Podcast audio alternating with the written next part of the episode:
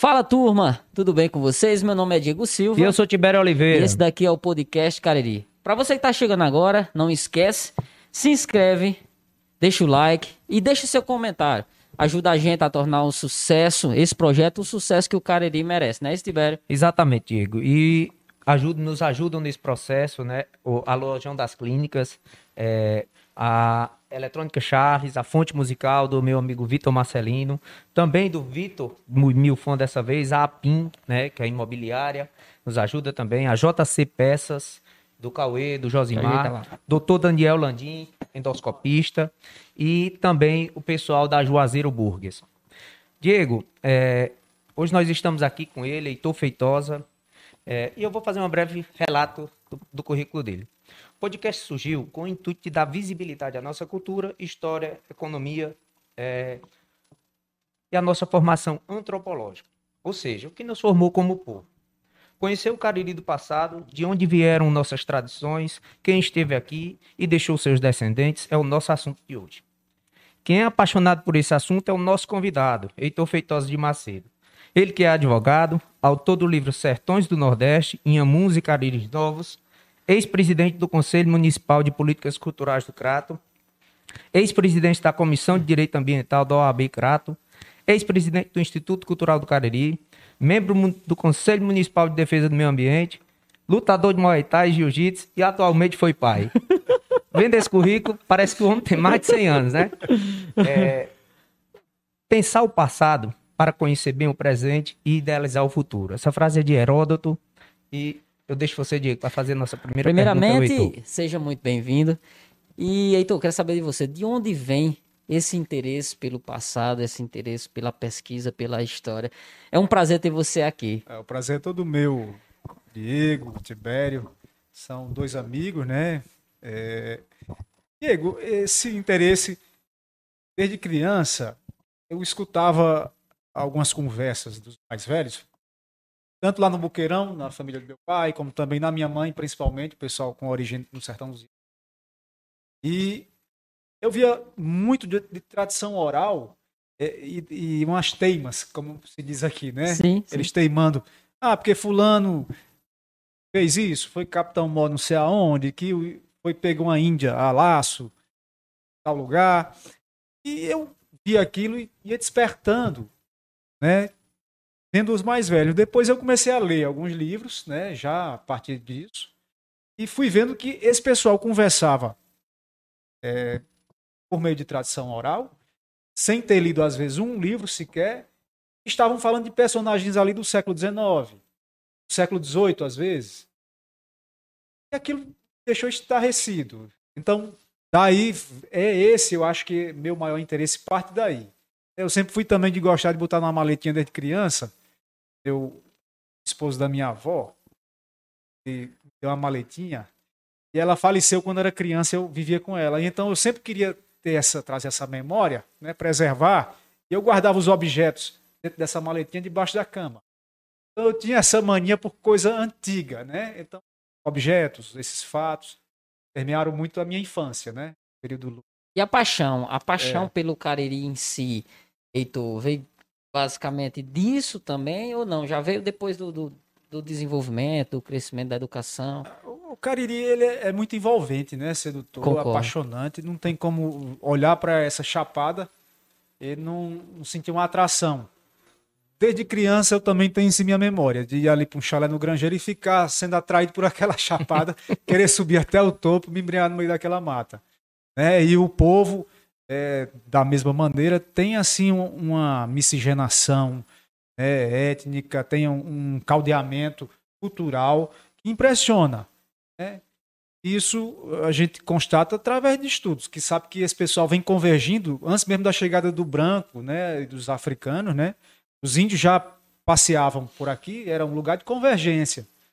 Existe uma, uma quase que uma equidistância. Então, caso, Chapada... as, as tribos se reuniam aqui, mais, mais ou menos Diego, a localização é, geográfica da Chapada, ela favorece essa convergência para quem parte principalmente do litoral nordestino. Então, quem adentra o sertão, né, é quase é, é, que certo se encontrar nesse espaço. Porque, veja só, aqui, até então, acreditava-se que sertão, né? Aqui, sertão que eu digo interior, não semiárido. Sim, sim. Era habitado apenas por índios tapuias. Tapuias era um grupo enorme de várias etnias que não falavam a língua tupi. E que o tupi não havia habitado aqui.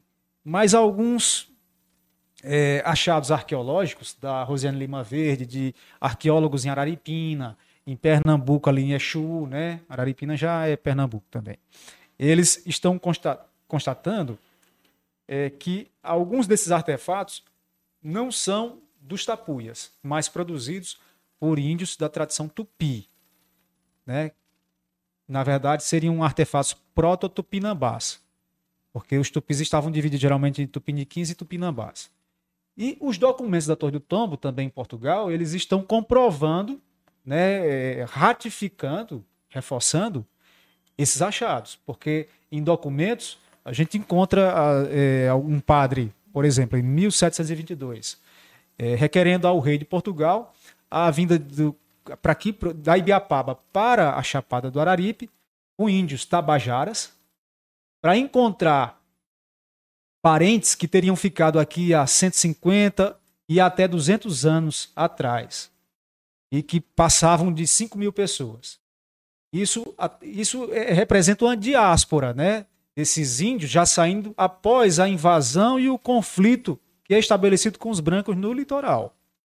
Então, aqui parece que era um lugar de passagem, até mesmo por causa da cordilheira, das cordilheiras, né, das serranias, e começa ali eh, na Paraíba com a Serra da Borborema, Sim. que era dominada até aquele ponto ali, né, é, pelos cariris. Então parece que eles vinham pela Borborema, alcançavam a Chapada do Araripe, iam pela Ibiapaba, alcançavam o Maranhão. O fato Era um desse corredor. Esse do- da gente realmente tem, tem a parte mais do sertão central, que é bem mais seca. E aqui a gente tem o privilégio de ter um clima bem mais ameno, um pouco. Tu acha que isso interferia também para essa passagem por aqui?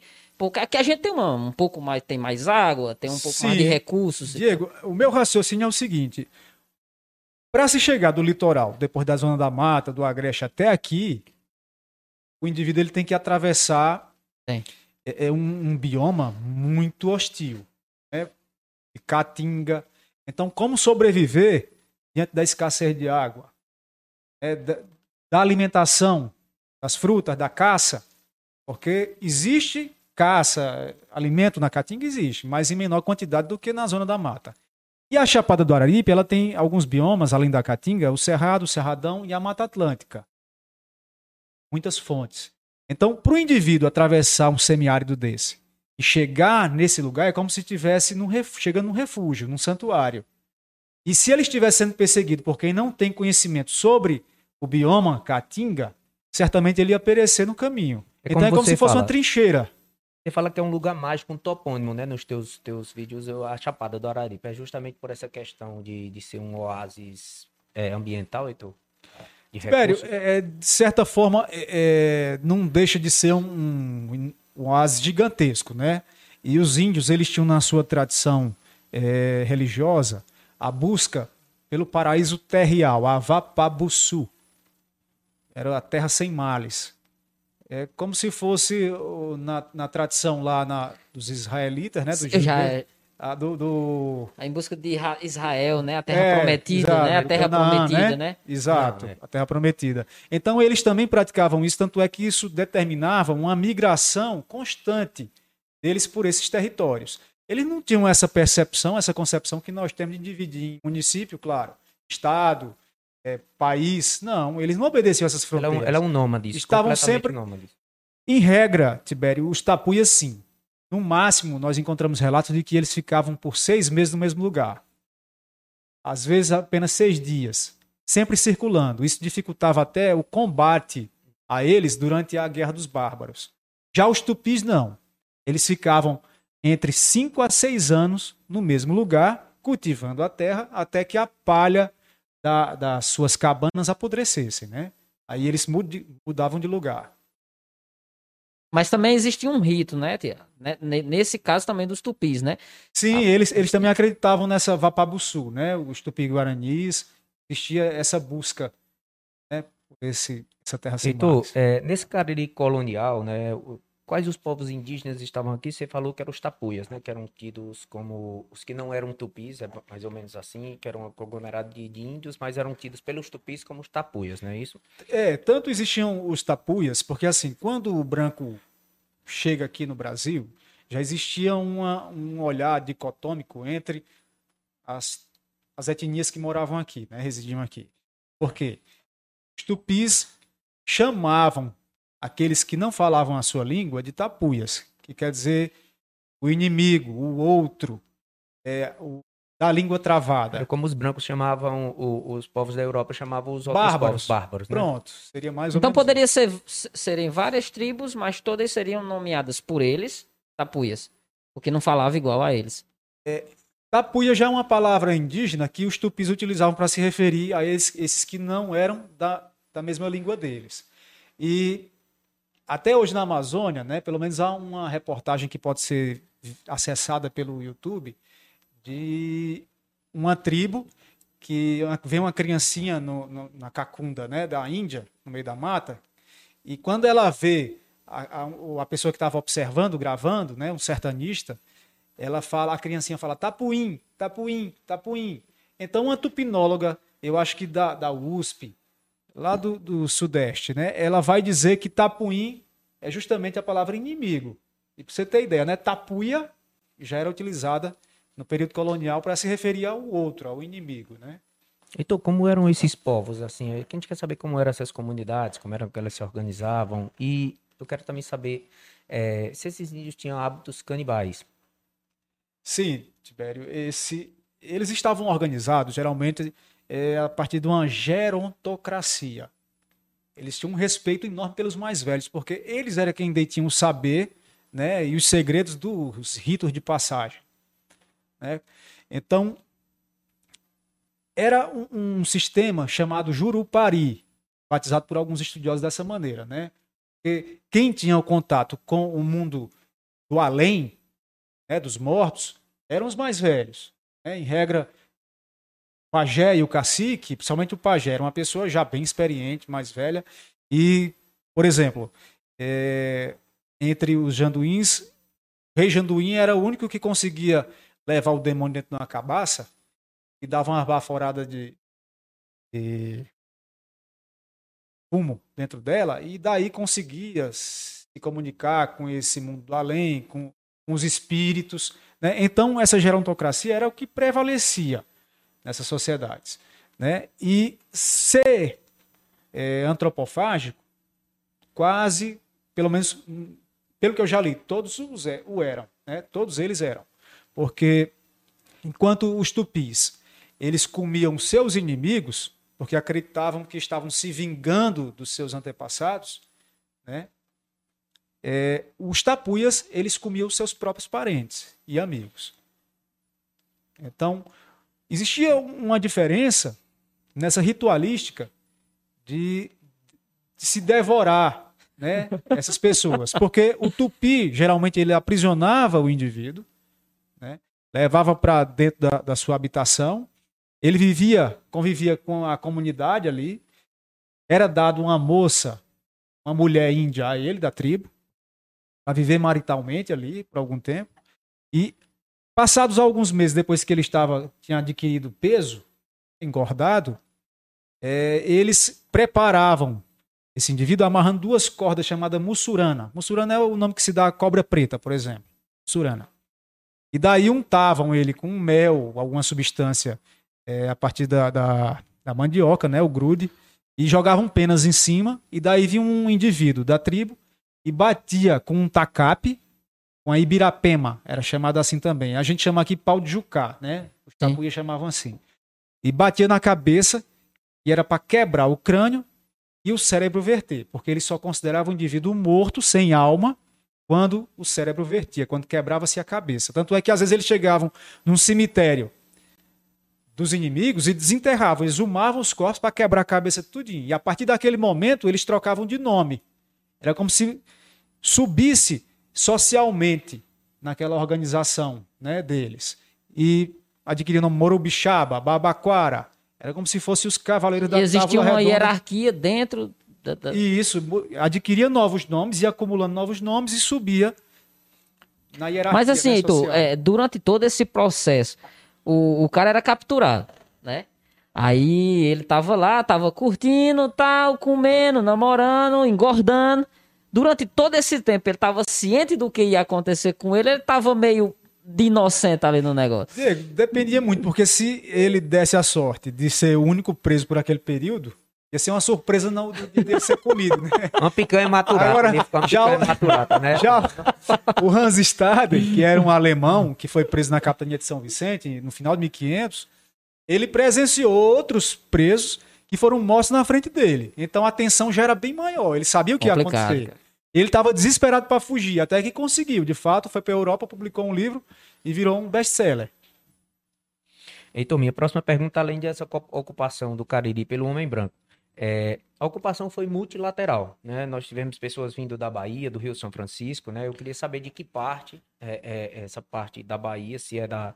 Porque a gente vê, o primeiro contato da Bahia que a gente tem aqui é Juazeiro, né? Juazeiro da Bahia. É, e pelo litoral cearense também, os portugueses vieram por Aracati, que foi a nossa primeira capital, né? É, os bandeirantes eram somente portugueses, mas tinham também holandeses, você falou... é, é, também do, do- você falou aqui a gente, antes de, de gravar do, de enviados de Maurício de Nassau, não é isso? Eu queria saber como foi essa. Tibério, é, existe assim um algo ai- ainda muito incerto e um debate de mais de 200 anos para saber quem realmente ter- teria chegado aqui.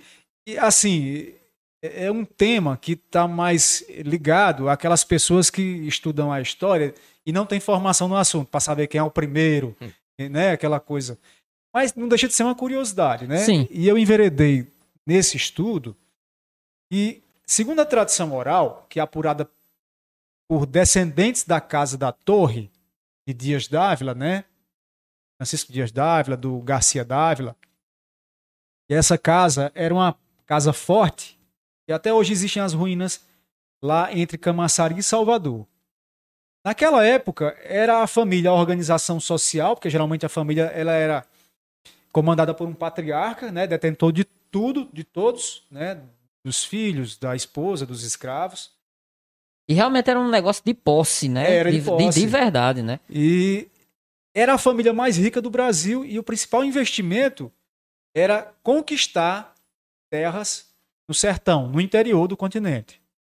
Por quê? Porque eles, tendo essas terras, eles arrendavam. Sim. Tendo essas terras, eles montavam engenhos, eles exploravam ouro, eles exploravam salitre, Era era o que eu ia perguntar se era uma questão de, de arrendar para crescer e construir fazendas justamente nessa questão de produção, né? Mas é como você já explicou. É, o arrendamento, por exemplo, era feito a família Alencar, o primeiro que chegou, o Leonel de Alencar Rego, que veio de Freixeira, em Portugal, e ele foi à Bahia, arrendou o Vale do Açu, que é o Exu, hoje, né, e se instalou lá no lugar chamado Caiçara. Então, a terra não era dele, né? Na verdade, a casa da torre tinha tomado aos índios e arrendou a ele. Então, era bem rentável. Isso já era propriedade do cara que morava na Bahia. Na Bahia. Sim. Ele era dono Ah, do Nordeste todo. Da Onde era a casa da torre, Heitor, que você fala tanto nos seus vídeos? Pois é, a Casa da Torre, então, ela foi é, uma, fundada por Garcia Dávila. Esse indivíduo, os descendentes dele se misturaram com os descendentes daquele Diogo Álvares Correia e a Índia Paraguaçu, que tem até filme A Invenção do Brasil. Paraguaçu, a Invenção do Brasil. Sobre eles, né? E daí, essa família começa, como eu disse agora há pouco, a adentrar o sertão. Por que Casa da Torre? Vou voltar aqui um pouquinho.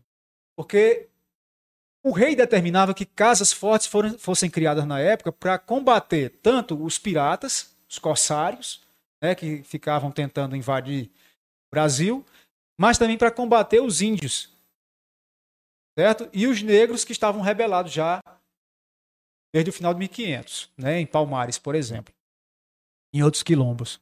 Então, Mas no intuito de tomar essas terras de volta, no caso dos negros, e Palmares, na verdade, ela- ela foi, eu digo, um estado paralelo. Ela foi um estado sim, sim, estado português. muito, muito da, a- Né? alguns aspectos históricos falam É. sobre isso. Falam sobre isso. Então, a Casa da Torre era a Casa da Torre de São Pedro de Rates. É, essas casas elas tinham que ter algumas dimensões de parede, por exemplo, que suportasse um tiro de artilharia, de canhão, né? que pudesse ter torneiras ou seteiras para poder fazer a resistência. Algumas casas do sertão até hoje têm essas torneiras, se vocês procurarem pesquisar mais um pouco, hum. né? São aberturas para colocar ali um trabuco, né? Então, existe uma obrigatoriedade nisso. E, salvo engano, era 50 léguas de distância de uma casa forte para outra durante essa invasão do sertão. Então, a Casa da Torre era pioneira nisso, essa família Dávila, né? E eles haviam conquistado muitas terras. A margem do São Francisco do lado esquerdo, quase tudo era deles. Então, como eu venho, vinha dizendo, é, a tradição oral dizia que a Casa da Torre foi a, foi a primeira dona do Cariri, depois dos índios. Né? Por quê? Segundo essa tradição, um negro escravizado da Casa da Torre foi sequestrado pelos índios cariris. E os índios trouxeram ele para aqui, para essa região, supedânea à Chapada, e daí se afeiçoaram a ele e terminaram não matando esse indivíduo. O fato é que os cariris estavam em conflito por esse habitat com outras etnias, como os cariús, os calabaças e os inhamuns. Mas normalmente esses estrangeiros eles vinham para matar ou escravizar o índio? Dependia muito da estratégia. Porque Sim. às vezes eles tinham. Em regra, eles traziam língua na bandeira. O língua era aquele que falava a língua indígena. Então, ele era encarregado de tentar fazer uma aliança e, às vezes, tomar a terra ali de boa, ocupar a terra negociando com o índio, trocando, né? Fazendo escambo. Espelho? É.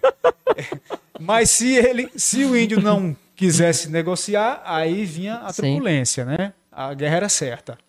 Aí então o fato é que esse negro que havia era originário das margens de São Francisco, de uma das fazendas da Casa da Torre, que era a fazenda Várzea, e o medrado era o vaqueiro, o procurador. Então esse negro disse: "Olha, os cariris, é, vocês estão aqui em desvantagem com essas outras esses outros índios. Vamos lá no, nos meus patrões, né, meus donos, na verdade, meus senhores, e lá eles têm arma de fogo. Então eles podem ajudar vocês. Então foram lá na várzea, voltaram com a bandeira de 200 homens e destroçaram os inimigos aqui. Dizem que em um dos brejos eles cercaram esses índios inimigos e a carnificina foi tanta que os cariris pegavam as criancinhas pelas pernas, que era comum, né? era uma prática cultural na época, até entre os tremembés e outros. E batiam com as cabecinhas delas nas pedras e na, nos troncos de árvore, né? As mocinhas que das tribo, da tribo que perdeu, né, foi vencida, elas foram atadas com corda de ticum, né, e arremessadas do alto da cachoeira de Missão Velha. Isso é o que relata a tradição oral, né? Então, o fato é que isso foi apurado pela tradição. E não existia um documento que comprovasse. Tanto é que essa discussão entre os historiadores de fato do Ceará, né, e, principalmente em Fortaleza, com a aparição do Instituto do Ceará, eles começaram a contestar essa oralidade aqui do Cariri, que havia sido escrita por João Bristo, Pedro Teberge. Aí ficou essa discussão: ah, não tem documento, a gente não comprova que a Casa da Torre foi possuidora, proprietária, então isso é tudo mentira. Eles eram positivistas, né? Aí eu encontrei há quase uma década um documento que comprova que a Casa da Torre obteve todo o entorno da Chapada do Araripe, né? eram centenas de léguas de terra, como Sesmaria. Sesmaria era uma gleba de terra que o rei doava né, a quem pudesse ocupá-la. E gerando renda para a coroa portuguesa, pagando o dízimo. Né, fosse o ciclo, os ciclos econômicos que existiam na época eram o ouro, o gado né, e a cana-de-açúcar.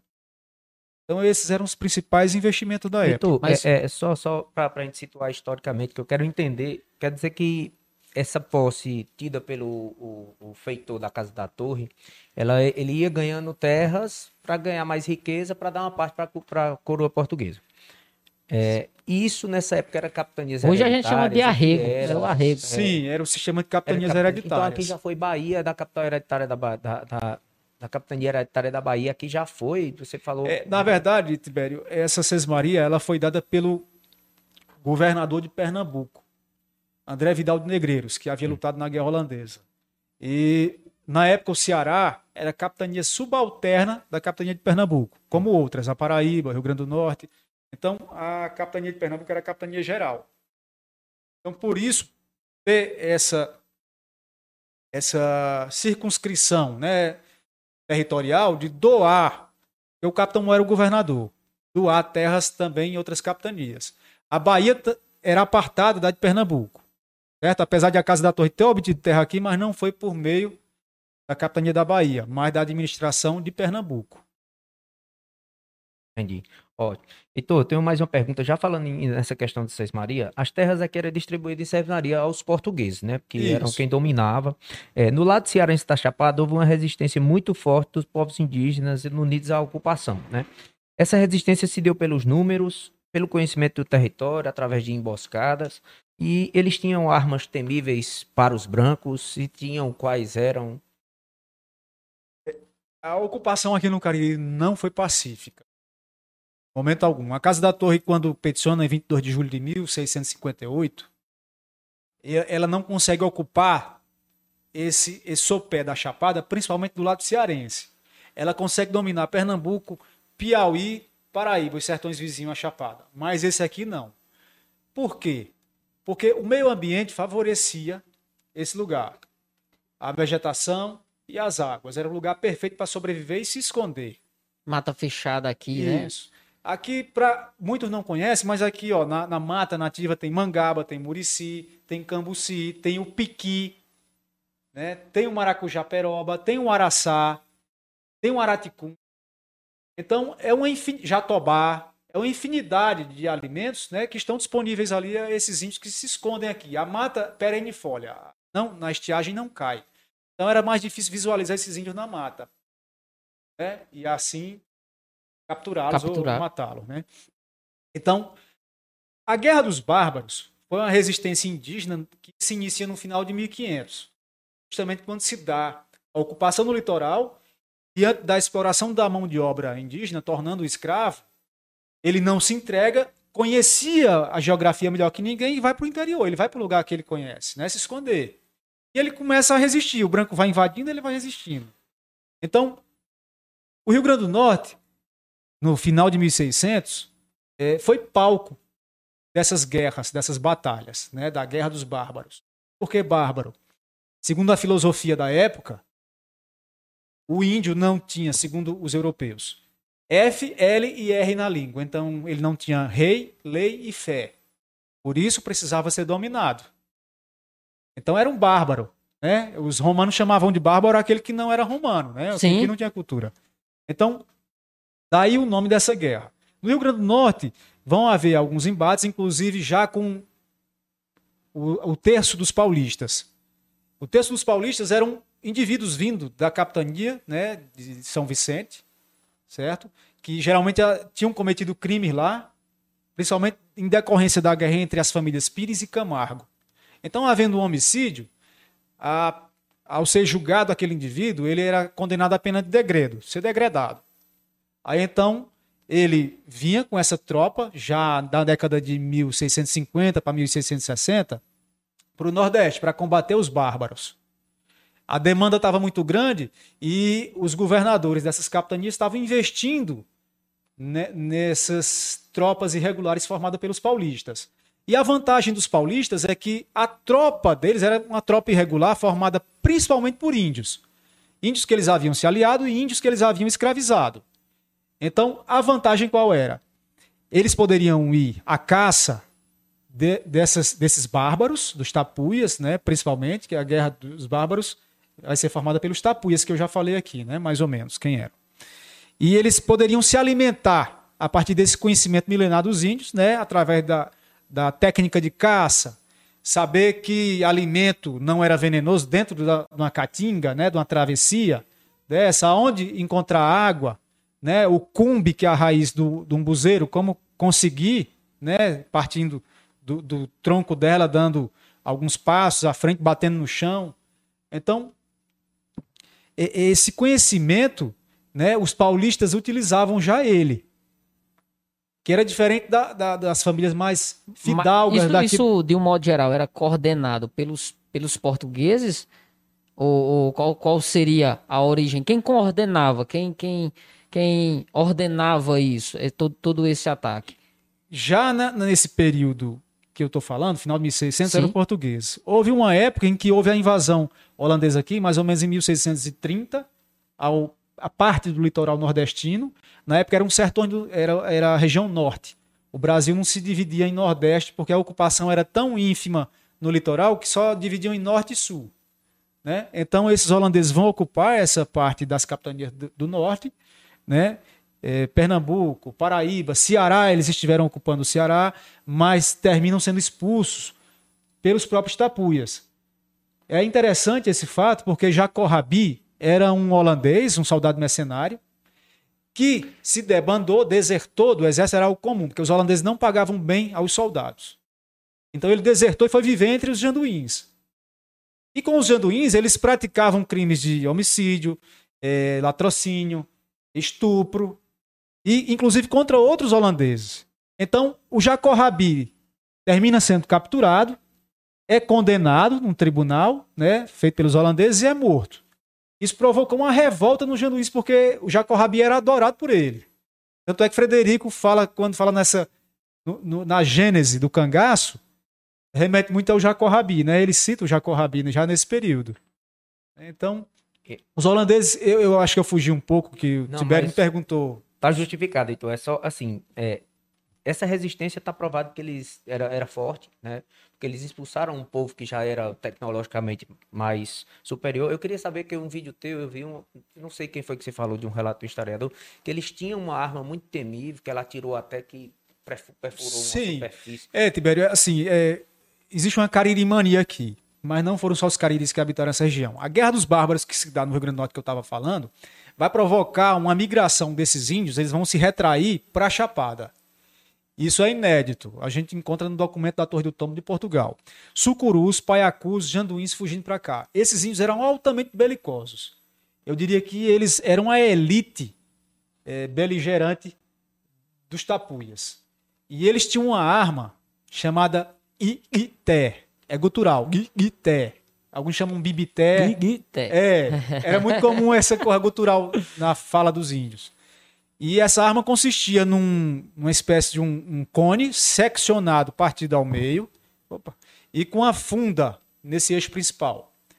Nesse sulco, né, nessa funda, eles botavam um dardo e arremessavam.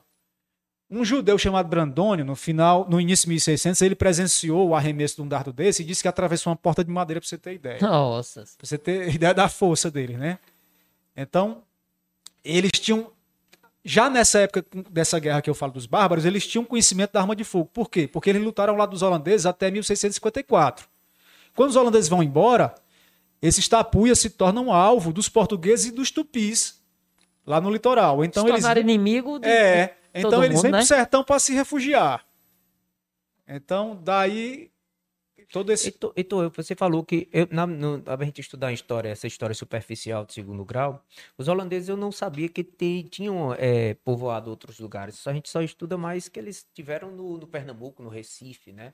É, É, eles Tibério, tiveram no Ceará também, tem é. relatos de, de povoar cidades cearenses. No, no Ceará, no litoral, eles tiveram. Isso é, é bastante conhecido. Agora, no interior, nesses sertões aqui, principalmente onde nós estamos, aqui no Sopé da Chapada, é, nós temos algumas evidências que partem da oralidade. Um padre chamado Francisco Teller de Menezes era um índio que se tornou padre no final do século XVIII. Ele escreveu um livro e, em 1806, ele remeteu ao rei de Portugal. Esse livro está hoje no Rio de Janeiro. Nesse livro, ele começou a andar com outros índios por esse, esses pés de serra aqui. E apurou que aqui existiam tesouros holandeses, casas com abóbadas, o teto com abóbada feita por holandeses. Né? É, a caverna do Brejinho, ali na, no munici- entre Potengi e Araripe. Araripe, o município lá.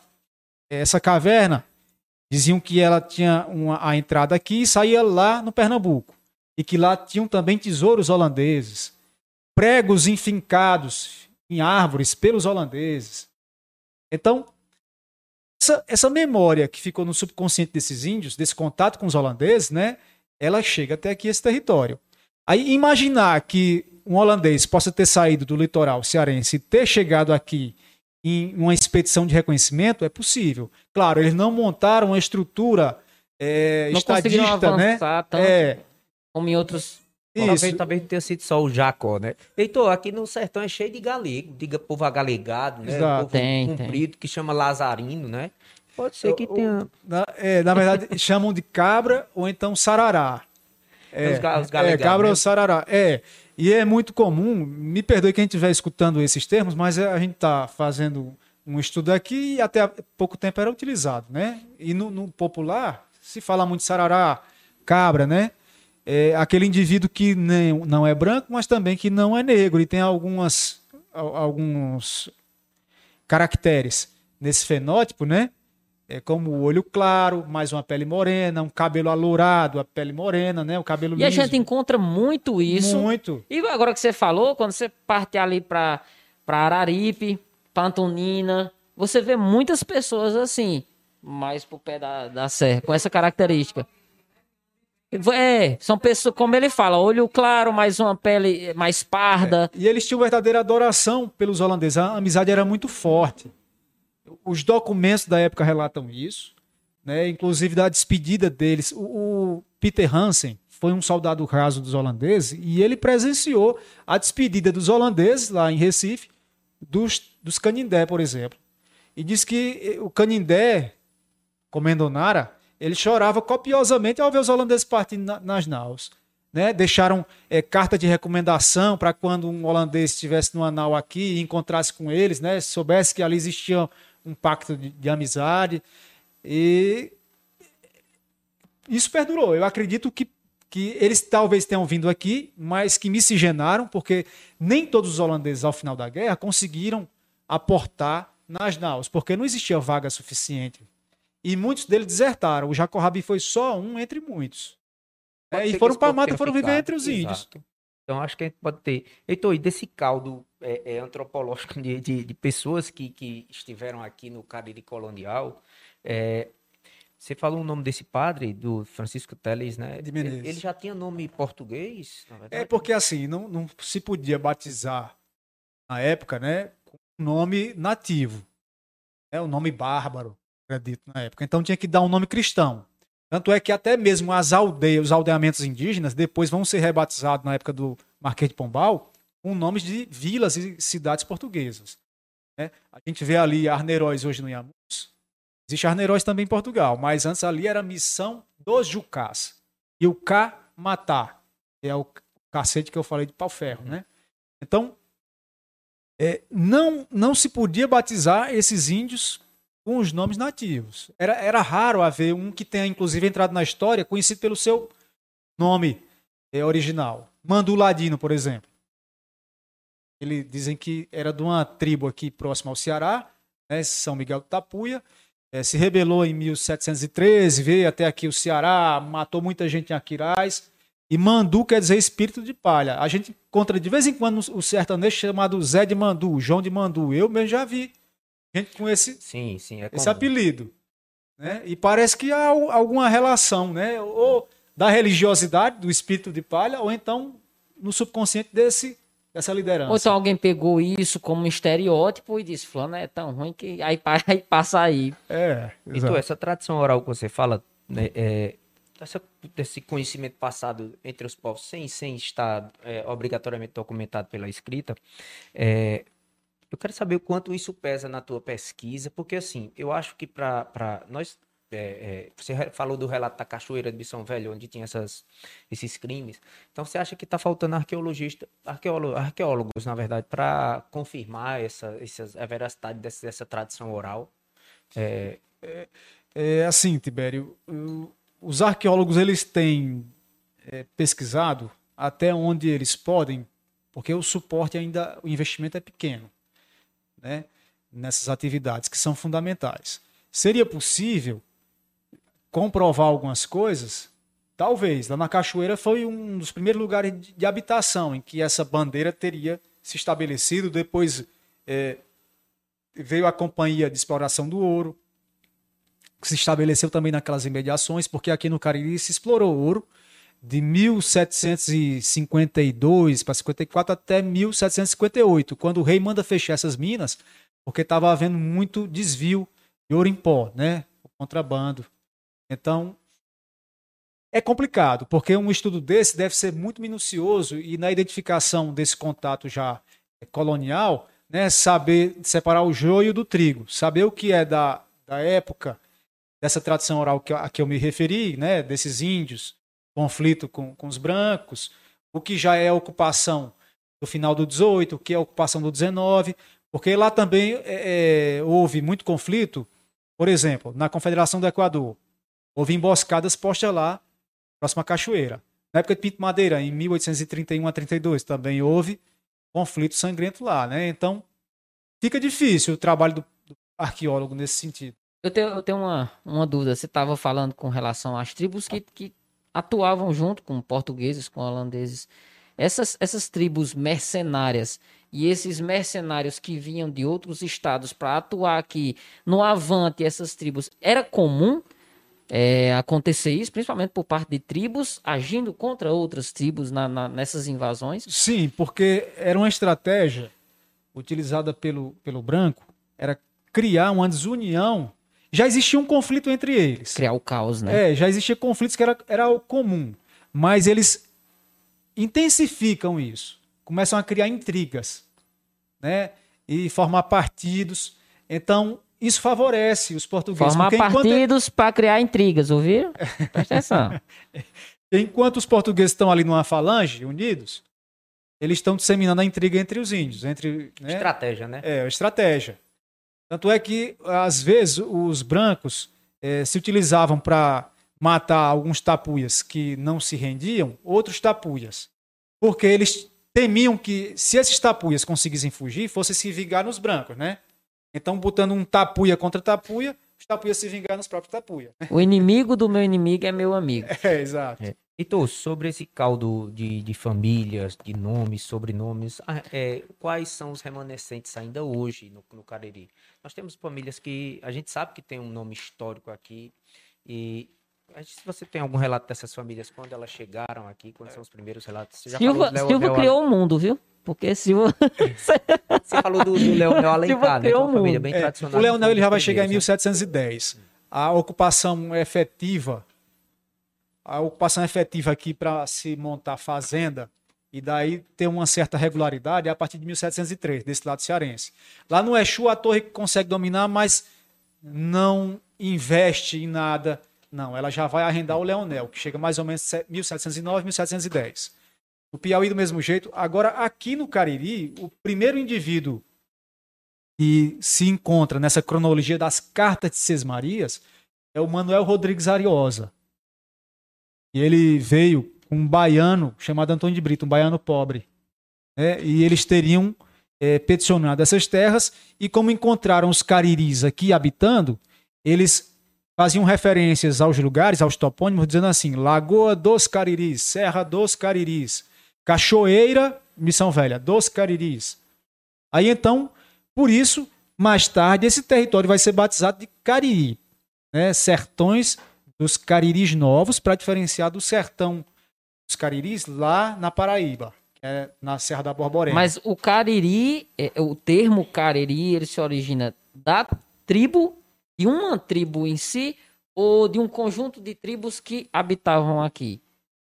O termo cariri. É, os cariris, eles realmente formavam uma unidade étnica, mas eles se espalhavam por várias partes do Nordeste. Né? Na Serra da Borborema, já é, existia contato, né, e, e comprova-se a existência deles desde 1670, há relatos disso. Aí, o daqui do Cariri eram os mesmos, da mesma etnia, só que existia uma diferenciação dialetal entre eles.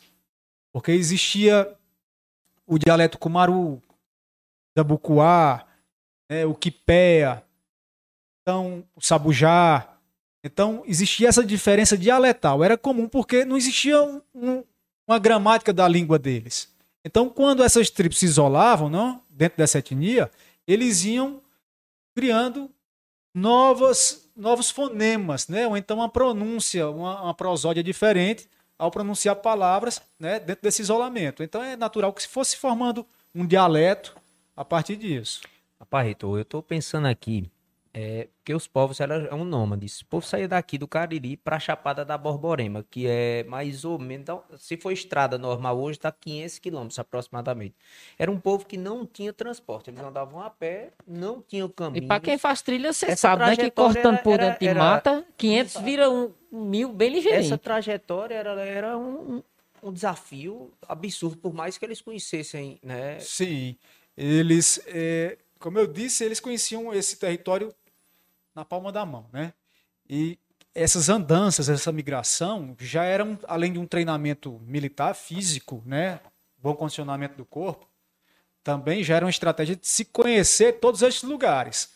E a dificuldade, a dificuldade principal das autoridades na época em combatê-los é porque não encontravam eles em um lugar só. O Estado português, quando ele vem se estabelecendo no sertão, a primeira coisa que ele faz até hoje é o quê? O indivíduo tem que ter um domicílio fixo, que é para o Estado, quando quiser alcançá-lo, vai lá Sim. e penaliza e cobra tributo. Esses índios aqui tapuias, não. Eles eram índios de corso ou índios volantes. Corso quer dizer correr. Né? Eles não paravam em um só lugar. Então, esse nomandismo, inclusive, ele vai ser herdado pelo cangaço.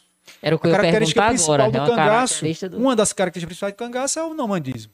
Então, isso eu acredito que seja atributo, principalmente, dos tapuias. Porque pode ser que alguém diga, não, mas o- os, os ciganos eh, e outros povos na Europa já faziam isso. Certo, faziam, mas porque eles conheciam a geografia lá. Agora põe um cigano aqui sem conhecer nada, se ele consegue circular, circulava numa caatinga, numa mata atlântica, não, se não tivesse o conhecimento Com indígena, não. malária, com febre amarela, É. com todos os os desafios As- as adversidades conhecer as marezinhas, né, sim. Sim, E- sim. Sim, então aí você falou em um, era o Alencar, você falou no, no Brito, que era o baiano pobre. É, né, que- já é uma família É, o Ariosa. Então, é, depois deles vai, vai suceder aqui. é, a alguns indivíduos da Casa da Torre vão conseguir ocupar algumas, algumas fazendas. Como eu disse, ele não consegue, por causa da resistência indígena na Casa da Torre, ocupar a terra aqui nesse lado cearense. Mas um indivíduo chamado João Correa Arno, Arnaud, ele vai ocupar a fazenda Buriti, Buritizinho, né? que hoje é Mauriti ali, mais ou menos. E, e Coité.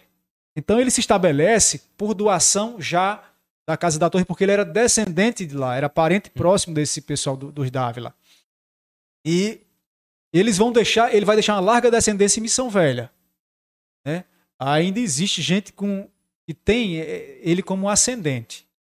É, um exemplo desses caramuru, como eram chamados aqui, por exemplo. Porque caramuru, eu vou explicar. O Diogo Álvares Corrêa, que eu falei, casado com a Paraguaçu, a Índia, né? É, ele tinha um apelido de caramuru porque diz a, a lenda que ele teria sobrevivido ao, na- ao naufrágio né? e ao sair da água, os índios tentaram é, é, matá-lo. Daí ele sacou de uma arma e atirou para cima. E daí os índios disseram Caramuru, Caramuru, o filho do trovão. Né? Por causa do, do barulho, do estopim. Então, Caramuru era um termo, um apelido, um nome indígena que se referia a todos os descendentes da Casa da Torre. Então, exemplo de Caramuru aqui. Os Bezerra de Menezes. O ex-prefeito Juazeiro, por exemplo, Arnon Bezerra, né? que aí vai se misturar com os Pinheiro Teles. Então, eles têm na sua ascendência né, a família eh, dos Caramuru, os Dávila, né, da Casa da Torre. Heitor, outra família com nome bem comum é a sua. Os feitosas são bem difundidos na região do Cariri, desde o Inhamuns até. Eu né? conheço, eu conheço É, alguns. eu conheço quase todo do Crato, né? Mas eu sei da ascendência de lá. Outra família que também que é muito comum, os Esmeraldo, aqui o- os Britos, você falou. Então, são famílias que comumente você tem a origem desse. Da sua, com certeza, você, você tem, né? É, Da- Assim, é, Tibério, de- desses que, primeiros que chegam aqui, como eu falei, alguns permanecem. É, essa família feitosa, né, minha mãe descende, eles vão fazer parte de um conflito, uma guerra civil aqui por terra. E eles, é, depois que esse Ariosa que eu falei foi embora, eles tentaram tomar a terra, né? E os Lobato também vinham da margem do São Francisco junto com os Feitosa, tinham a mesma intenção. E daí terminaram se desentendendo. Vai formar uma guerra civil chamada Guerra entre Montes Feitosa, que na época era chamada sublevação de Jaguaribe, isso na data de 1724. Tanto é que Missão Velha vai adquirir esse nome em decorrência desse conflito. Porque até, até então, o padre José Mendes Lobato, ele doutrinava os índios genipapos na Caiçara. Quando se dá a guerra, e coincide com a seca que durou mais ou menos sete anos, algumas fontes até secaram, há relato disso, tanto os índios é, saíram da, da, missão porque eram cooptados, tanto por uma facção como por outra, dos Montes e dos Feitosa, como também pela escassez de água e de víveres na região. Então ele, eles fogem, né? eles se retiram. Do Exu, né? Tá na Caiçara já aqui no é. Missão Velha. Missão Caiçara Velha. é um nome indígena, tem, dizer... Tem duas fazendas, é, é, Caiçara é lá e é no Exu. Também. Esse nome Caiçara se repete como topônimo hum. Em quase todo o Brasil, porque era um, um nome indígena que quer dizer estacada de pau em roda. Era uma estratégia, uma logística militar dos índios em fazer as cercas, né, as paliçadas em torno das ocas. A cerca mais. Caiçara seria mais ou menos a cerca de faxina ou a cerca de lombo, como a gente vê no sertão ainda, aquelas varinhas trançadas. Hum. Por quê? Quando um índio inimigo arremessava uma flecha de fora, a tendência é que aquela flecha batesse naquela vara e desviasse não atingisse quem estava entrincheirado hum. nela. Sim. Né? Então o branco adota. Seca, né? Então, hoje, para quem não tem arame, né? o povo ainda faz no, no interior. Faz. Né? nesses sertões aqui vizinhos é comum ainda fazer com marmeleiro, né, com aroeira sendo estaca. E essa é uma estratégia, uma logística que o branco vai adotar do índio. Os índios, há vários relatos que eles faziam essas caiçaras, um ao lado do outro quando estavam combatendo, e de madrugada eles iam mudando os paus e se aproximando da outra, da caiçara vizinha. Quando encostavam na outra, aí perdoe a palavra, o cacete comia, porque eles se travavam mesmo na, na, guerra sangrenta. E então o branco vai adotar isso, porque quando ele chega no sertão, forma a caiçara, põe uma cruz, era o comum. Botava cimento de gado ali, fazia o seu rancho, ia soltando o gado no pasto, né, até ir ocupando o lugar. Interessante esse relato. Teto, é, agora eu quero mudar um pouco, né? A gente falou dos povos indígenas, dos povos. É, eu quero trazer mais para um pouquinho à frente a nossa história, é, o, Cariri foi palco de pioneirismo, mais precisamente no Crato, né, em 1817, José Martiniano de Alencar declarou a independência do Brasil. Posteriormente, em 1824, em Pernambuco, eclode né, a Confederação do Equador, que você acabou de falar, e novamente a participação do nosso povo, na personificação do coronel Tristão Gonçalves, que dá nome à Rua da Vala, o pessoal usa popularmente. Conta um pouco dessa história para a gente, Heitor. É, na época, Tibério, a gente tem que começar por 1817. O padre José Martins de Alencar, filho de Dona Bárbara de Alencar, estudava no seminário de Olinda. Era diácono. E naquele tempo, o Brasil estava sofrendo influência de uma corrente filosófica chamada Iluminismo, que difundia muito a igualdade, liberdade e fraternidade. Então, isso tinha uma repercussão enorme, principalmente é, é, na, nessa na relação da colônia brasileira em relação a Portugal, né, desejando independência, certo? E muita mudança nos direitos da época. Não se existia um processo judicial é, com contraditório, ampla defesa. Né? Às vezes o indivíduo era condenado e, e, sem obedecer a um processo.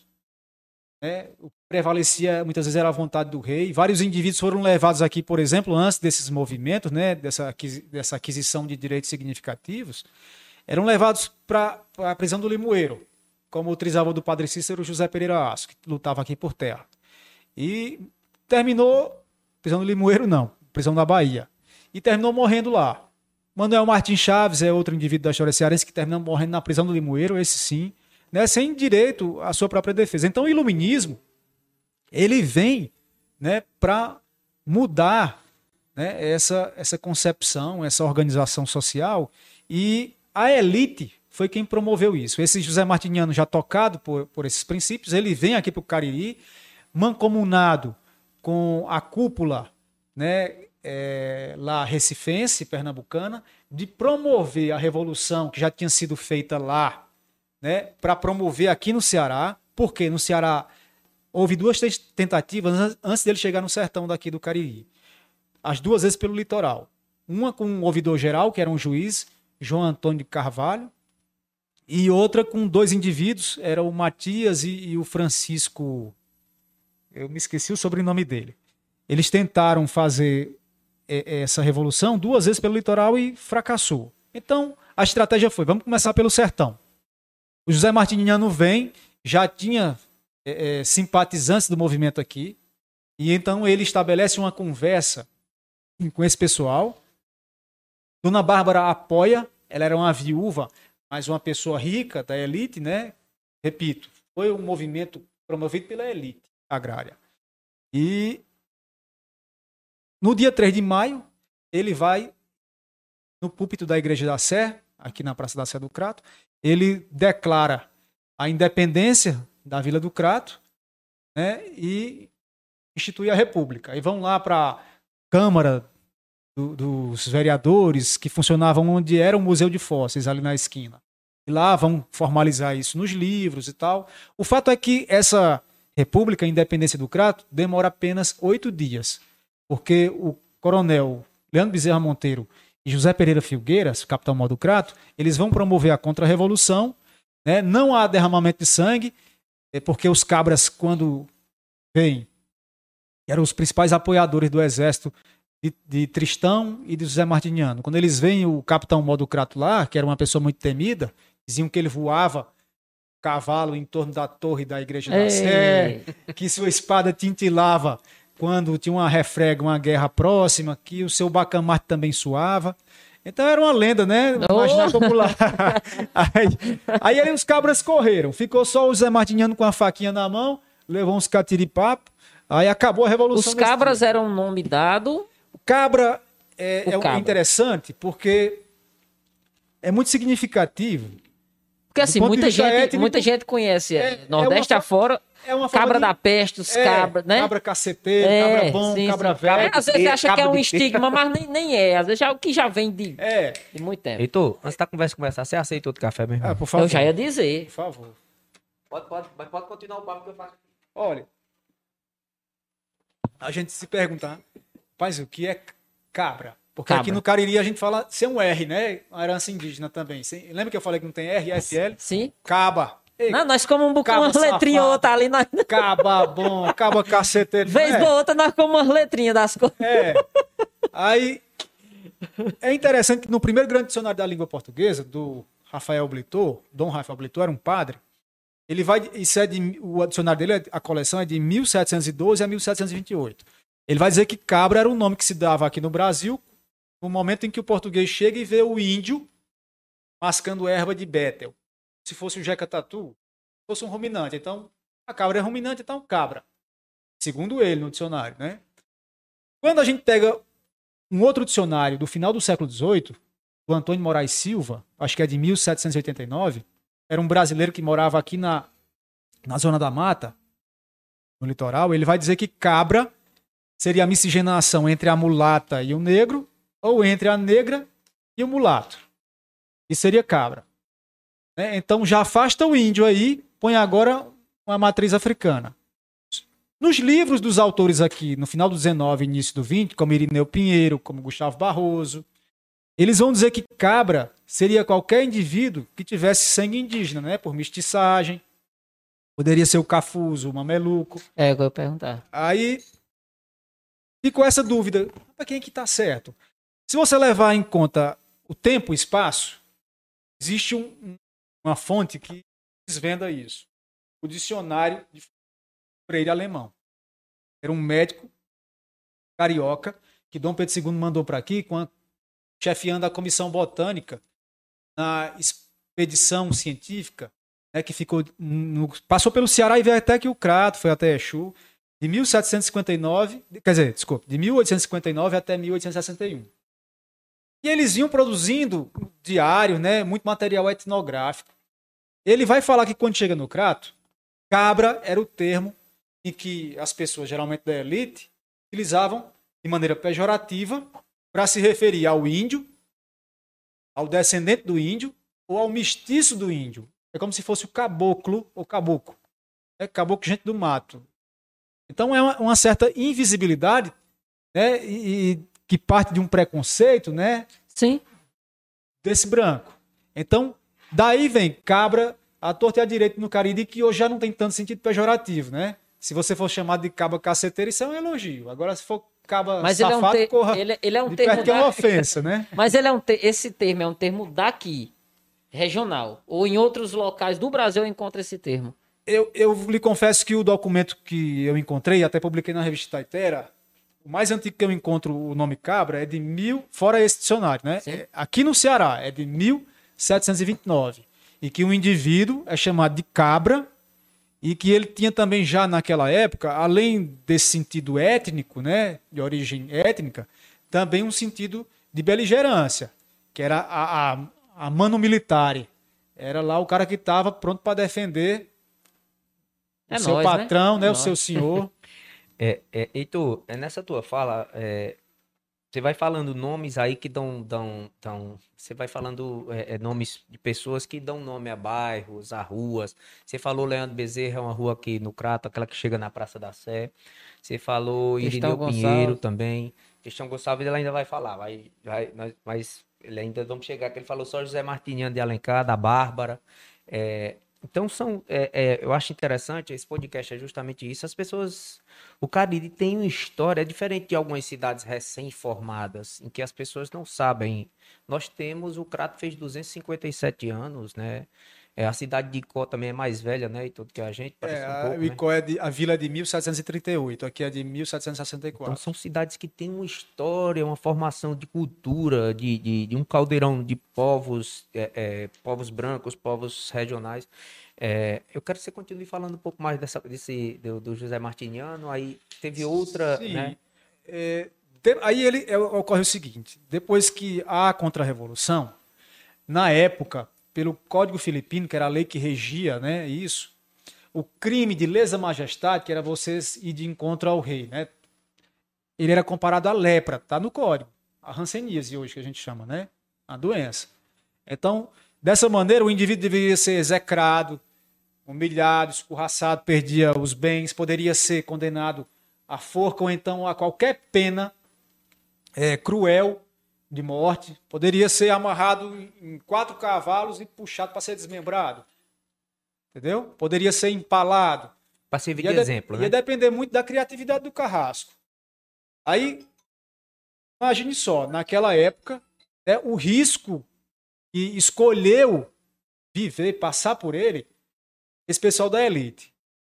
Há uma crítica severa nesse momento, porque não se discutiu nem se decidiu sobre a liberdade dos escravos. Seria justo na época também, penso eu, né? Mas nós temos que tentar não cair num anacronismo.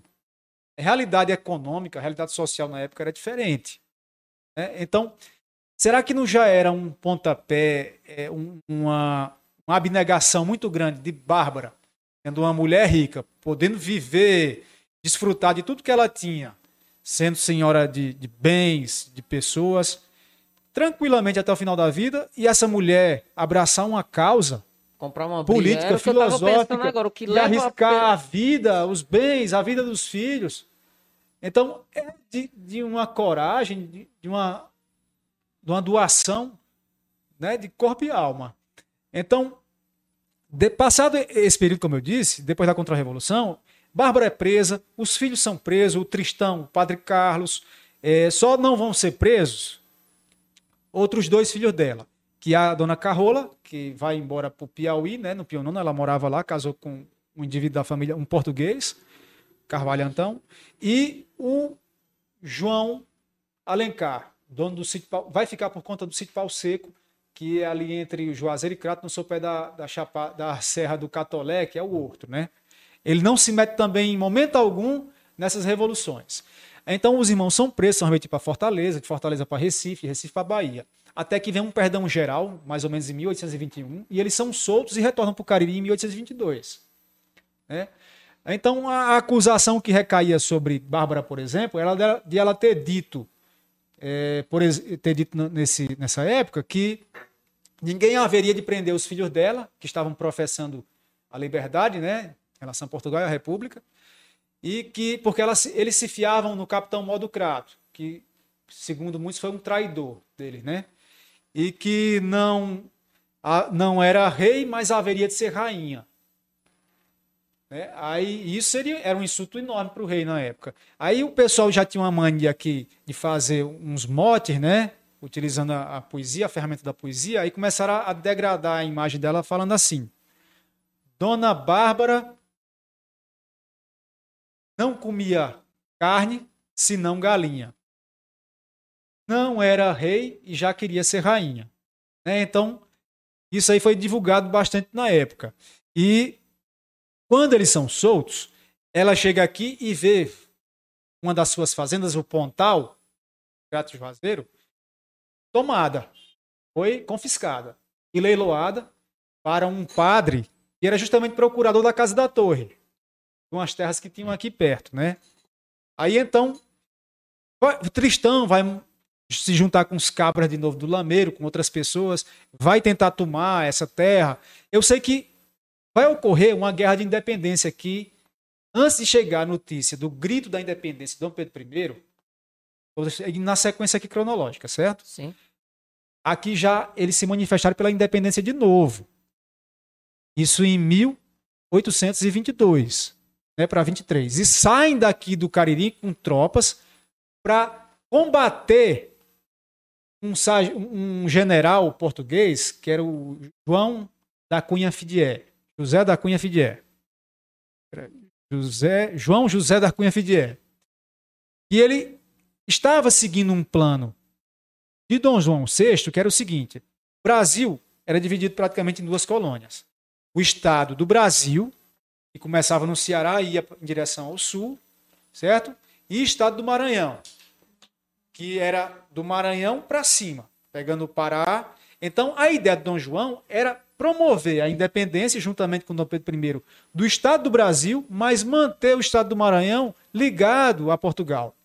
Então, inconformado com isso, os caririenses se juntam, inclusive a família Alencar, né, liderando isso, o Tristão e dessa vez o capitão Mó do Crato, José Pereira Filgueiras, montam tropas e vão lá tomar o Piauí.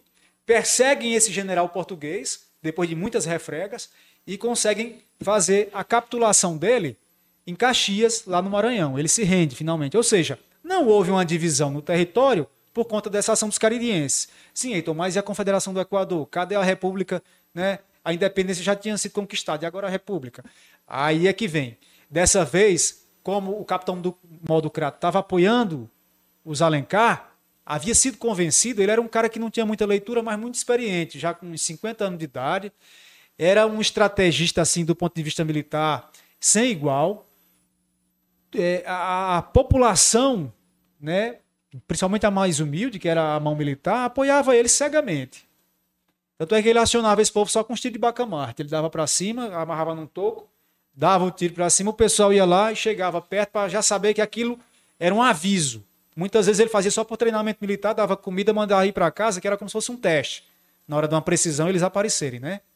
Então, eles vão, ao chegar do Maranhão, muito insatisfeitos, porque haviam é, feito dívidas enormes para poder manter essa unidade territorial, é, com seu gado, com seus bens, é, afiançando é, a outros proprietários para doarem gado, a matar lutagem para as tropas, né? Que o rei pagaria toda a despesa. No entanto, o rei não pagou quase nada. E ainda por cima deu o título de Marquês do Maranhão a um mercenário inglês, que era o Lord Cochrane, e não ao Pereira Filgueiras, que fez tudo praticamente lá. Aí eles chegam aqui no Cariri insatisfeitos e coincide o padre Mororó botar fogo na palhoça, que lá em Xiramubi, né, ele vai na Câmara proclamar a República. Aí manda recado imediatamente para Tristão e para Pereira Filgueiras, que sabia que eles estavam já chegando no Maranhão aqui no Cariri. Aí eles já marcham é, para o Icó, do Icó vão para Fortaleza, já declarando, né, é, arrimados nessa república. Daí eles sitiam Fortaleza, tomam Fortaleza e Tristão fica no governo dela, né, desse esse governo revolucionário por alguns meses, salvo engano, seis meses mais ou menos, de quatro a, a seis meses, até que ele sofre uma traição de um dos seus louco-tenentes, que era o Rodrigo Chaves, que está enterrado hoje em Santana do Cariri, E a repressão também do, do rei. E manda alguns, é, é, algumas tropas já combatê-lo pelo litoral. Recife já tem caído nessa época, então ele tenta fugir, Tristão, né? Para o Cariri, para tentar alcançar Pernambuco, para conseguir Guarita lá, porque lá era o centro do governo revolucionário, né? A capitania que começou. A ordem era executar ele. Assim, a ordem houve houve é, oferecimento de anistia Sim. né? E também de exílio, mas ele não aceitou. Para quem lutou tanto é, para chegar ele, onde estava. Né? Ele não, ele não negociou momento algum. Ele sabia que a vida dele estava correndo risco, porque certamente o rei ia mandar fuzilá-lo igual mandou muitos depois, né? De 24 e em 17 o rei também Na já tinha executado. Pedro II. Não. É, depois que Dom João VI sai, né? Fica Dom Pedro I. Dom Pedro I eh, vai estar aqui nessa época até 1831, quando ele vai para Portugal tentar retomar o trono do irmão Dom Miguel. Nessa época era Dom Pedro I. Certo? Sim. Aí o que acontece? É... Tristão tenta marchar para encontrar aqui no Cariri Pereira Filgueiras, que sabia que estava com, resistindo com a tropa numerosa e que estava com alguns integrantes da Constituinte, deputados eleitos né, para fazerem a, a Constituição lá em Pernambuco. Certo?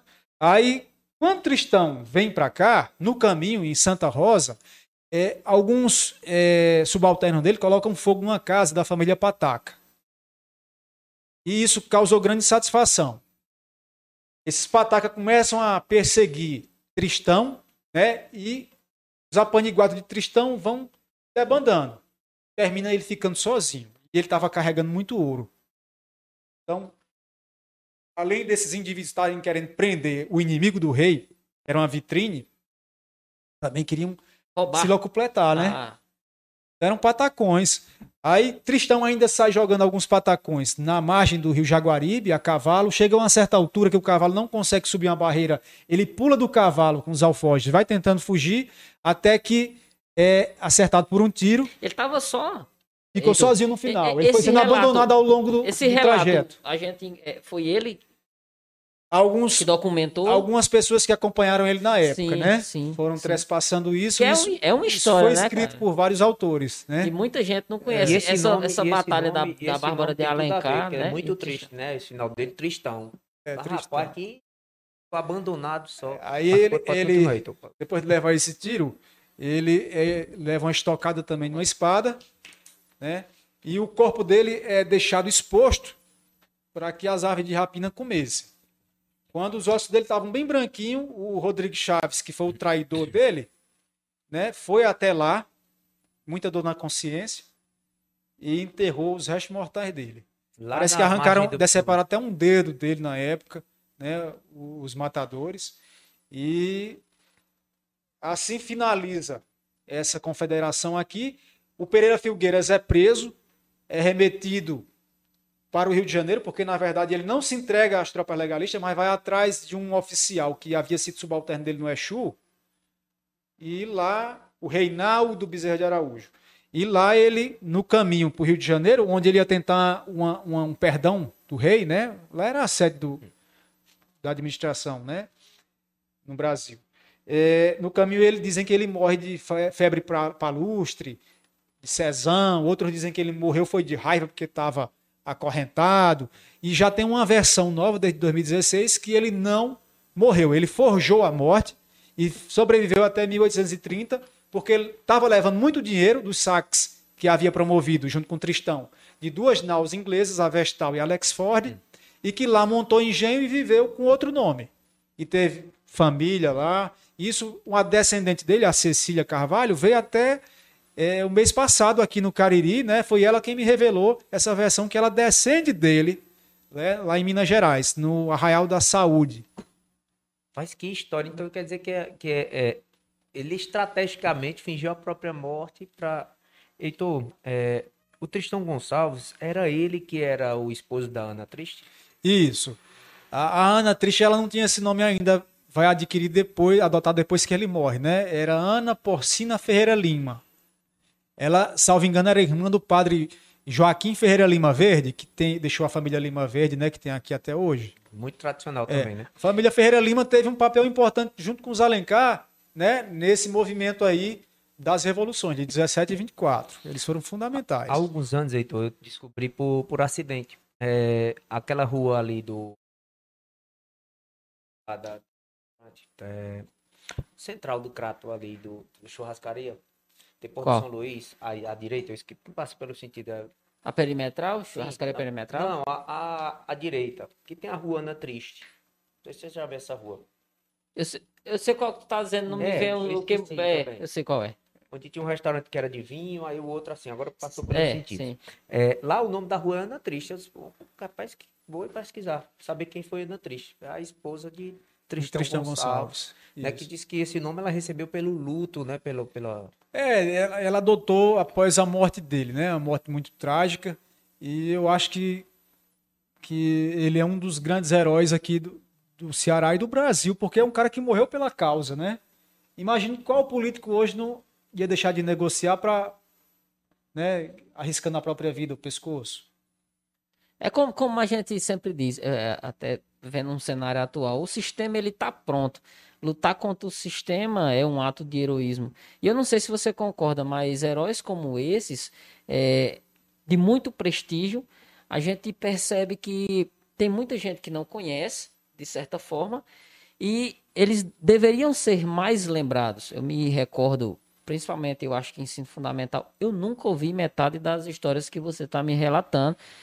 E eu gostaria de ter as conhecido. Eu conheci um pouco sobre Bárbara de Alencar, como te relatei no começo, aqui em off, né, num, num projeto que eu fiz parte, que contava a história do Crato através de cordel, e lá eu aprendi uma boa parte do, do que eu sei hoje. Mas se não fosse isso, eu como cidadão cratense, como caririense, eu não tinha conhecimento nenhum, se dependesse de educação formal, de livros Eu conheci, eu convencionais. conheci Bárbara de Alencar, Diego. Você é a avó de José de Alencar. Porque a gente estuda o livro, né? A gente lê romance de José de Alencar. disse, "Rapaz, é neto de Bárbara, aí você vai pesquisar. Mas realmente na escola tradicional, é, as pessoas. Eu acho uma falha grande você não estudar essa regionalidade na, na, na rede municipal. Porque você tem uma identidade muito grande aqui, Heitor. Exato. Existe lei que, né, que obriga prever o ensino de história local, né, nas escolas da rede municipal. Seria muito salutar que isso fosse instituído e efetivado, né? Eu me peguei esses dias, é, para quem não sabe, o nosso amigo Hugo César, né, é, mandou pintar a parede da academia, colocando alguns ícones históricos aqui da nossa região. E eu me peguei esses dias passando por lá e uma mulher perguntando quem era aquela senhora que tem pintada lá. foi, foi no momento que eu me refleti, que eu comecei a refletir justamente sobre isso. O fato de muitas pessoas que aqui residem, e era uma senhora, pessoas que aqui re- residem que não conhecem nem de longe o, o, o que aqui já aconteceu, né? Nem, nem, nem parte do que aqui já, já passou. Ali virou, ali virou um ponto histórico que as pessoas estão batendo foto. A foto dessa mulher que está citando é Raquel de Queiroz. Tem uma foto da pintura, né? Ela é uma romancista cearense. As pessoas acham que conhecem. né? Eu acho que falta muito, Heitor, desse...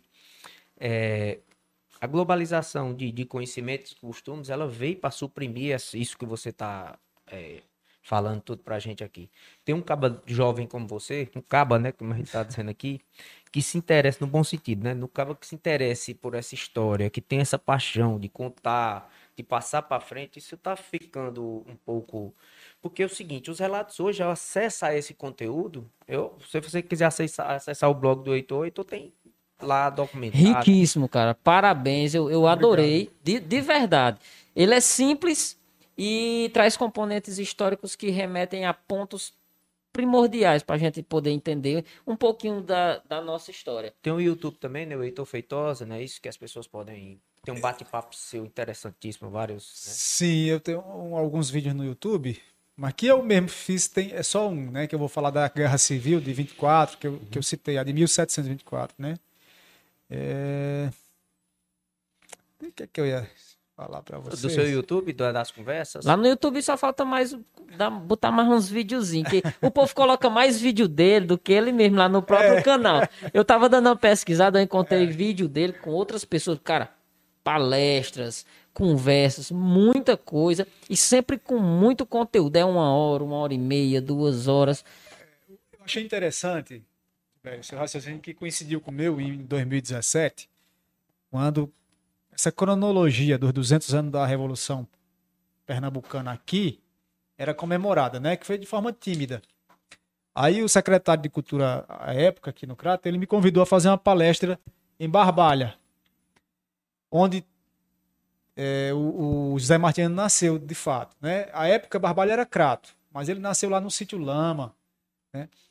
E uma criança perguntou, juntamente com o professor, é, como fazer revolução, qual seria a revolução, qual o motivo, né? Uma revolução naquele, naquele tempo, né? naquela data, naquele ano, que poderia ser promovida. Aí eu disse, a resistência cultural. Não deixar esse conhecimento morrer. Né? É divulgar esse conhecimento local, regional, porque a globalização né, tende a homogeneizar essa cultura. Então é um rolo compressor que se passa e retira a identidade. E o indivíduo sem identidade ele não existe. Ele não, ele não existe. É, ninguém. É como ele se é só um produto. É como se o contemporâneo, de certa forma, viesse atropelar, passasse uma borracha. Vamos viver só o que a gente está vivendo hoje, o momento, como se a gente não fosse fruto de heróis como esses aqui que você acabou de, de relatar. E, e assim, a forma que você fala, eu acho que você é cada vez mais faz com que as pessoas que assistem, que, que veem esses vídeos seus, até. Eu sei que você faz isso como hobby, não é meio de vida para você, mas é, é, uma coisa que você faz com muita paixão e isso acaba é, sendo transmitida. E eu acho fundamental ter pessoas que são apaixonadas pelo Cariri como nós somos, é, estamos buscando aprender cada vez mais sobre tudo para trazer esse Cariri para as pessoas. As pessoas hoje, é, eu acho que principalmente o jovem, ele consome muita mídia de fora, de podcast de fora, não sabem essa identidade cultural, essa regionalidade, esse histórico todo que a gente tem aqui. É, já estamos caminhando aqui, então, só para a gente ter um controle de 1 minuto e 20 de podcast. Eu tenho mais duas perguntas. Sim. É, para que a gente. E, e, acho que a gente não, não, não falou no início, né? Além de. O, o principal, a pesquisa é, é o hobby. Mas é como eu falei no começo, nessa cabeça ainda cabe tudo do direito dentro, cara, que eu fico impressionado. Um Olha, Tibério é muito bom com o nome. Eu fico aqui do lado dele quando a gente tá conversando, se a pessoa for contando uma história aqui e falar nome da mãe, do pai, da avó, da tia. Ele lembra todinho, a conversa toda. Hum. Mas eu encontrei um cabo que é melhor do mas, que você, velho. É, mas, mas só para esses assuntos. Porque... É, é, mas, é, mas é importante, porque assim, quando você fala. Eu, eu, pelo menos, tento lembrar o nome de todo mundo, sabe por quê? Porque gera. Você fala o nome das pessoas, você gera uma. Proximidade. Opa, aquela pessoa né? prestou atenção é, nisso, exato, aquela pessoa é. tem um vínculo né, é, emocionalmente então eu acho interessante. E com certeza o Heitor lê isso com, hum. com... É, é um exercício quase diário. Gente, pode ter um tempinho só pro toalete? Pode, pode sim, deve. Claro que sim. Deixa eu. Heitor, é no final da. da viu? Só pegar no é. corredor final. Tá aí bom. tem duas portas, o que você quiser. Galera, vocês estão vendo aí o, o, o, nosso convidado.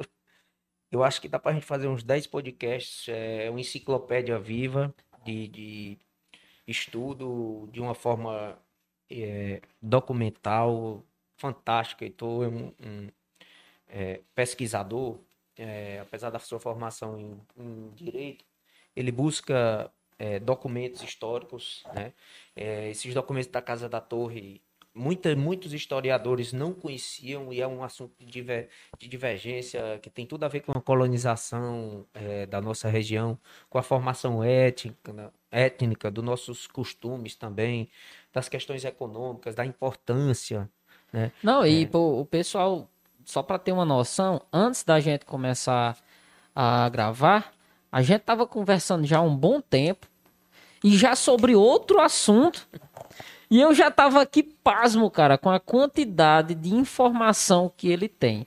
E eu, eu, eu, eu relatei agora a capacidade de lembrar de nome, cara, mas é, é, a coisa do armazenamento, bicho. Ele lembra de datas, ele lembra de nomes, ele, ele lembra de pontos históricos específicos. Você pode prestar atenção que na linha de raciocínio dele segue uma, uma ordem cronológica muito inteligente. A gente tava conversando antes de começar sobre Caldeirão, sobre Padre Cícero e ele já entrou em outro ponto explicando incrivelmente. Então, bicho, é, é, Ó, é Diego, eu- Eu vou, impressionante. aproveitar, Diego, para as pessoas que quiserem ver, conhecer um pouco mais do trabalho documentado do Heitor, desse levantamento é, é, histórico de documentos que ele faz. Ele tem um site, né, que é História E-S-T-O-R-I-A, Histórias, né, com, com E, e História, com H, traço Heitor.blogspot.com. Vou repetir. Histórias com E, né? História e história traço Heitor arroba blogspot.com. No caso, história e história. Isso, eu vou ver se eu consigo mostrar. A gente aqui. deixa. É, ó. Não sei se. Eu coloco, eu coloco o link. Pessoal, eu vou colocar o link do blog de Heitor é, na descrição do vídeo, tá bom? Aí quero convidar vocês, depois, assim que terminar, vão lá, visitem o blog, de, o blog dele. Eu vou deixar o linkzinho lá na descrição do, do episódio, assim que terminar, eu deixo. Eu tenho certeza que vocês vão Vale adorar. assim, não, não tem como não Além disso, gostar. tem o YouTube do Heitor, né? Ele botou. Tem um vídeo feito por ele, né? Que ele conta a história da Guerra Civil pela sua, da sua família que foi envolvida, né? E também tem três vídeos com ele. com- é, eu esqueci o nome daquele rapaz que faz contigo. Roberto Júnior. Roberto Júnior. Que é par- né, aquele que é a colônia, né? É um bate-papo muito interessante. São três vídeos, né, Heitor? que Vocês Isso, contam. três Então, vale a pena, o Heitor, bem sossegado lá numa cadeira, bem sentado, contando bem. Então, se vocês tiverem interesse de acompanhar um pouco mais dessa. Esse, trabalho- esse conteúdo, Heitor, que tu, tu extrai de livros, documentos, documentários, de onde vem a, a fonte? No início, como eu disse, vim pela oralidade das conversas mais velhas, aí fui para livros, né? Eu, eu devo ter uns dois mil livros em casa. E quando, às vezes, o livro ele não ia tão a fundo, eu comecei por documento. Um padre, Padre Teodósio, ele me ensinou a fazer a leitura paleográfica. Paleo antigo, grafo, né? Grafia escrita. Aí então, porque o português do século XVIII para trás, ele é muito complicado, é quase como se fosse uma outra língua. Há muita abreviatura, latinismo. Então esse padre foi me ajudando. E daí eu peguei a manha, como a gente fala, né? E comecei a, a ler esses documentos. E coincidiu, quer dizer, eu já tinha sido motivado a querer ler isso, porque existia um projeto, é, Barão do Rio Branco, o Projeto Resgate foi o, o governo aqui brasileiro, eh, reuniu alguns professores doutores e mandou para Portugal para que se fizesse uma digitalização da, da documentação do Brasil colonial, desde 1500 até 1822. Muita história. Aí ele hoje eu consegui na época uns CDs, né? A professora que era uma das coordenadoras, por intermédio do padre Roserlândio, ela enviou o CD do Ceará, referente à capitania do Ceará, e eu comecei a ler. Ler, ler, ler e transcrever, né, no computador. E hoje em dia, pelo menos eu acho que há uns seis a oito anos, a Biblioteca Nacional disponibiliza não só a do Ceará, mas de todas as capitanias do Brasil.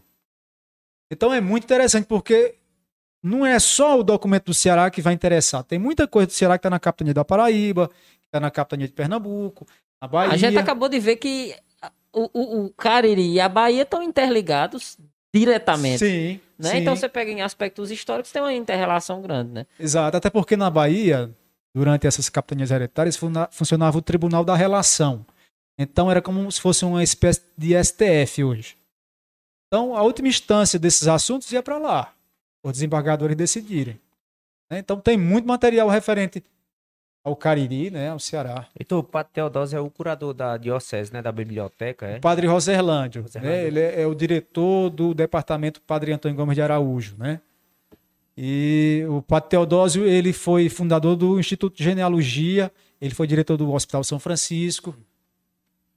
E essa, essa. Aqui tem muitos documentos nesse- nesse... No Crato aqui, os cartórios eles contêm uma documentação farta.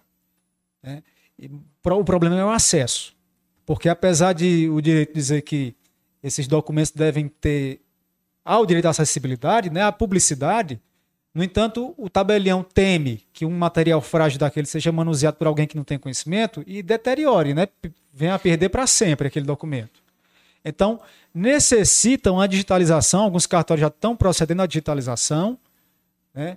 como o Geraldo Lobo, como o de Teófilo, e se for compartilhado né, com os estudantes, com os pesquisadores, isso vai ser a mão na roda para revelar muita coisa. O departamento, é, o, CEDOC, que é o Centro de Documentação da URCA, também reuniu muita documentação referente a, a processos penais, a inventários. Ela tem um inventário antiquíssimo de 1753, é do João Gonçalves Diniz. Um, ele era esposo de uma das quatro sergipanas. E vão é, dar origem ao clã que o padre, do qual o Padre Cícero faz parte. Os Ferreira Lima, que eu falei agora. Né? Então, essa documentação lá do SEDOC também é muito importante. E há muita coisa do Cariri no arquivo público do Ceará, que fica no centro lá da cidade de Fortaleza. Os livros da Câmara do Crato, do início do século XIX, estão todos lá. Do início do XIX, do século XIX até o final. Eu até já propus a algumas pessoas né, que eu acredito que se interessem pelo tema, que são autoridades aqui, é, elas coordenam algumas instituições importantes, para ver se conseguia digitalizar esses livros, já que não, se não for possível trazer fisicamente, mas que traga pelo menos a imagem. Para que a gente tenha Repatrie, acesso, né? né? Sim.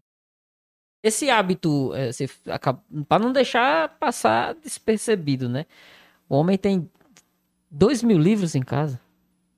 Mais ou menos, eu ainda não parei para. Pra contar, contar, não. Né? Esse, Mas... esse hábito da leitura. Eu tenho um cabo aqui do meu lado que ele tem uma leitura dinâmica incrível. Diz ele que eu nunca peguei de aposta. É pra, é ler fuxi, como é, bota o celular assim. eu, eu, eu, nunca peguei de aposta mais ele, nós, nós lendo um livro, o mesmo livro, os dois. Mas que tem uma, uma leitura rápida e dinâmica. É, muito provavelmente a sua sua é... leitura seja assim e esse hábito da leitura. Heitor. Diego, é, eu, minha leitura é quase diária, a não ser quando meu filho nasceu, que eu tive que transferir toda a minha biblioteca para a minha construção, porque tinha muito ácaro e ia poder causar vai, vai. um problema respiratório dele. E eu estou sofrendo muito também com essa situação. Eu tenho um livro lá. E tem que ter agora um casa. tempinho para dormir, né? É. Porque com o menino novo. Do, também. Se tornou no século XIX, raridades que, por exemplo, um conflito que houve em 1838 na, em São José do Belmonte entre índios Quipipãs, Humãs, Vogê, com os brancos lá, os índios reclamando terra, né? E isso inclusive influenciou Ariano Suassuna nesse movimento a escrever A Pedra do Reino. Aquele livro lá que ele romancia, né, que é influência de um fato verídico, um fato histórico que ocorreu.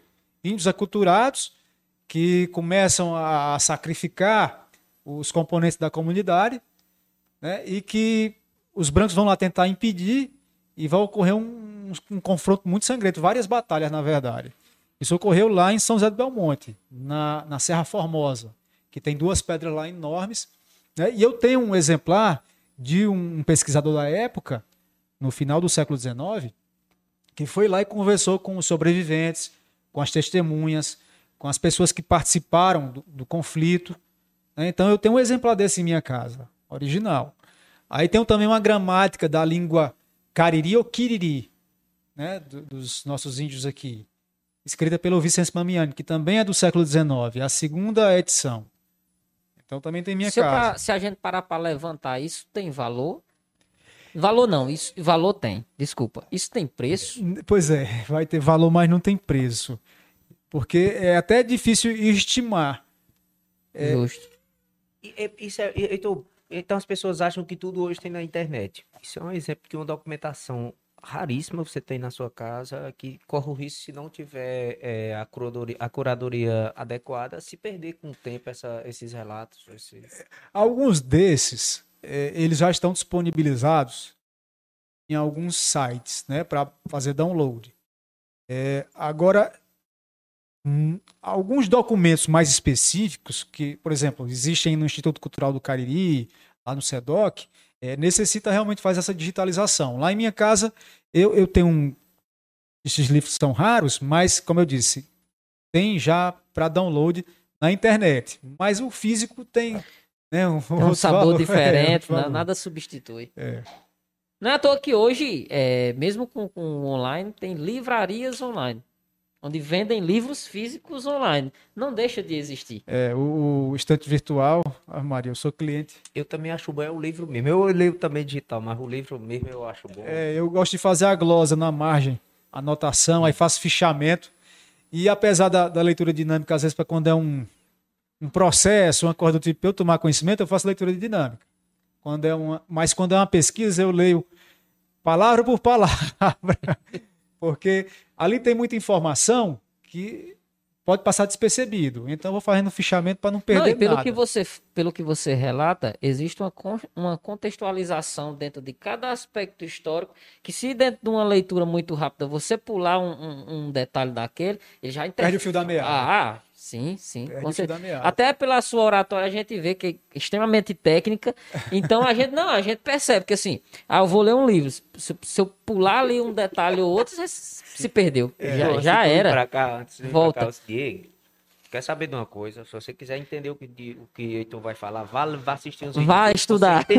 Vá- vá- porque ele fala uns termos. Setecentista, tu vai saber nem o que é.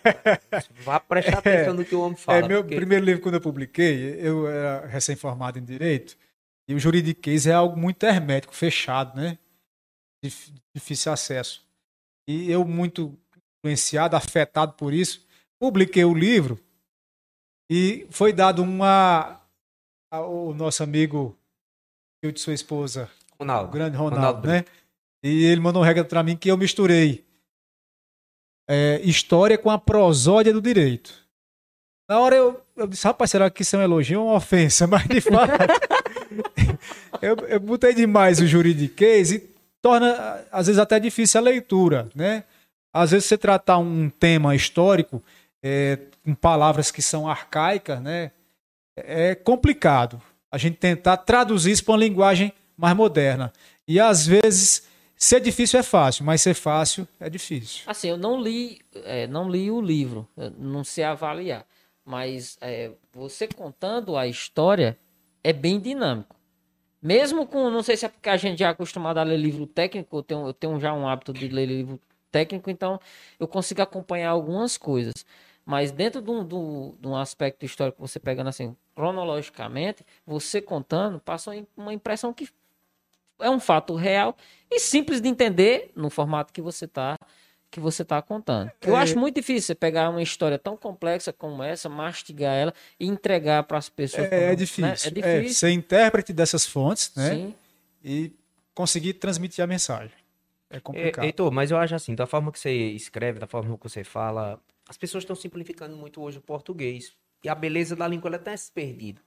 Eu acho que você faz, é, pela essa tua leitura de, até de um português mais antigo, ela faz se necessária para Eu as concordo. pessoas entenderem e acharem que essa beleza, essa língua é tão vasta, é tão cheia de sinônimos. E compra um dicionário. Tu não puder entender, o Heitor compra um dicionário. Não, isso não daqui uns dias, cara. A gente tá falando igual a gente digita no celular. Entendeu? Exato. Então tem que existir virtual, pessoas é. como, como você que chegam e, e trazem a língua como ela, ela deve ser dita, tem que ser dita.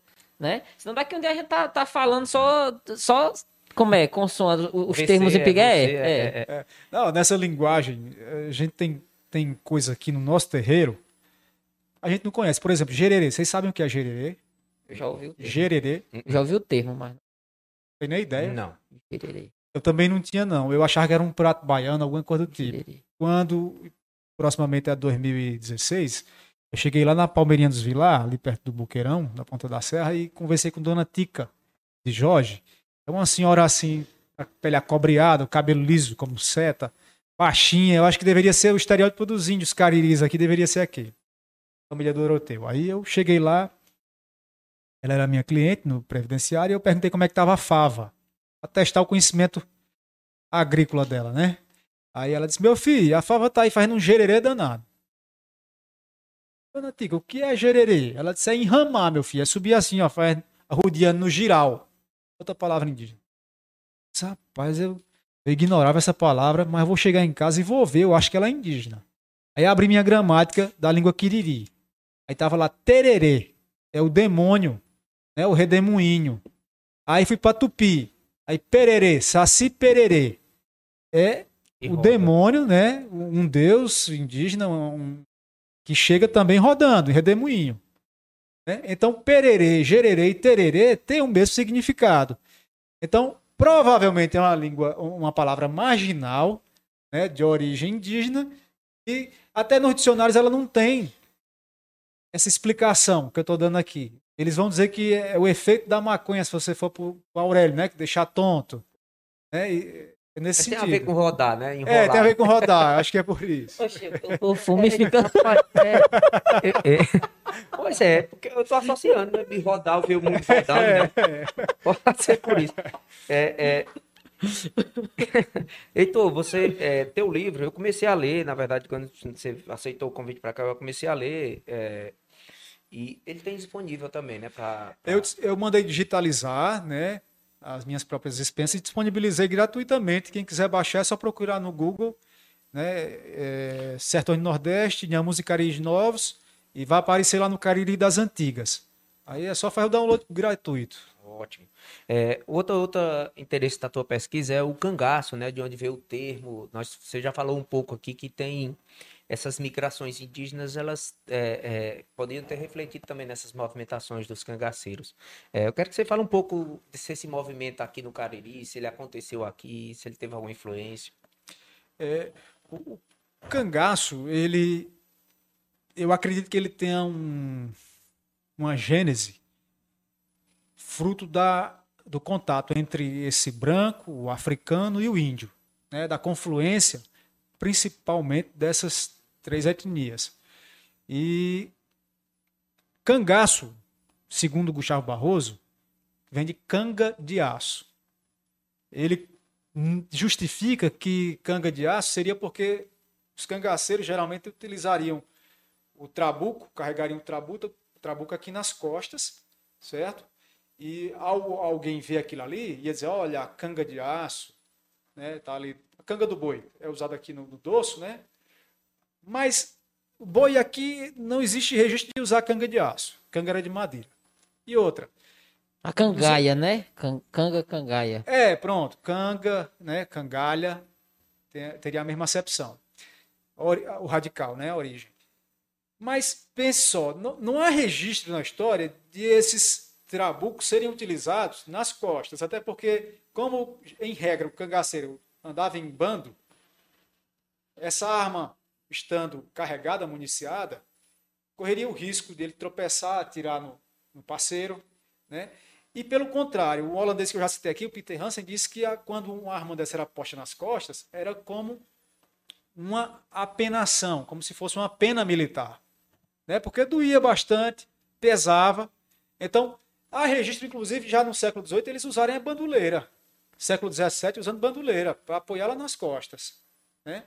Então, eu não acredito muito nessa acepção, nessa etimologia dada por Gustavo Barroso. Na linguagem indígena, tanto na Quiriri, na Cariri, como na Tupi, a gente encontra cangui, também gutural, cangui, que quer dizer ossada, e açu é tudo que é grande. Caririaçu, cariri grande. Aí também tem cangapé, né? É, jacarecanga, tudo isso está remetendo à ossada. Então, quer dizer ossada grande. E esse nome também era dado a uma onça uma, uma variante da onça pintada que era muito agressiva e habitava esses sertões. Que ela estava sempre carregando corpos, né? ela tinha muita força, inclusive corpo de pessoas. E era comum na época fazer alusão do nome, às vezes, de uma, de uma tribo, a animais, como eu já falei aqui. Né? Então, esses índios também, os tapuias, eles carregavam no uru os ossos dos seus mortos. Em certa altura eles abriam, comiam o tutano, é, queimavam o osso, maceravam, botavam mel de abelha e também ingeriam. Né? Porque eles comiam seu, os tapuias comiam os seus mortos, os seus parentes e amigos, porque achavam que a terra não era digna de abrigá-los. Né? Então, veja só, ossada grande. Pode ter a ver com a, bra a bravura da onça, porque comparavam muitas vezes esses índios a onças, que eles não, os homens não se deixavam apreender, eram chumbados, caçados e chumbados, mortos, né? porque eles não se entregavam. As mulheres e as crianças não era, era o, o, motivo da, da gana desses brancos, que escravizavam elas, né, as mulheres e as crianças. Mas os homens não se entregavam. Então, a onça com bravura também poderia ser pelo fato de carregarem os ossos nesses urus né, e comerem esses ossos, como também poderia ser que em época de estiagem e eles tendo que se retirar nesse nomandismo, não ter tempo de plantar uma roça, né, de estar num lugar favorável com víveres, com frutos e emagrecerem bastante. Então, ossada grande ali, ossada grande. Né? Então, na minha hipótese, teria é, essa origem. Cangui, Açu, Cangaçu. Resistência, cangaçu. bravura e, e, e fisicamente aparecimento da ossatura. Isso, seria mais ou menos essas três possibilidades. E já falando do cangaço como o movimento, hum. qual foi a, é, a influência dele aqui? Se teve alguma influência no Cariri? É, essas bandeiras, como eu já disse, elas vinham muitos índios, né, no meio delas, e vão se montar confrontos a, pri, a princípio de brancos com índios. Mas depois vem os confrontos entre brancos com brancos. E eles usavam seus exércitos os índios ainda, né?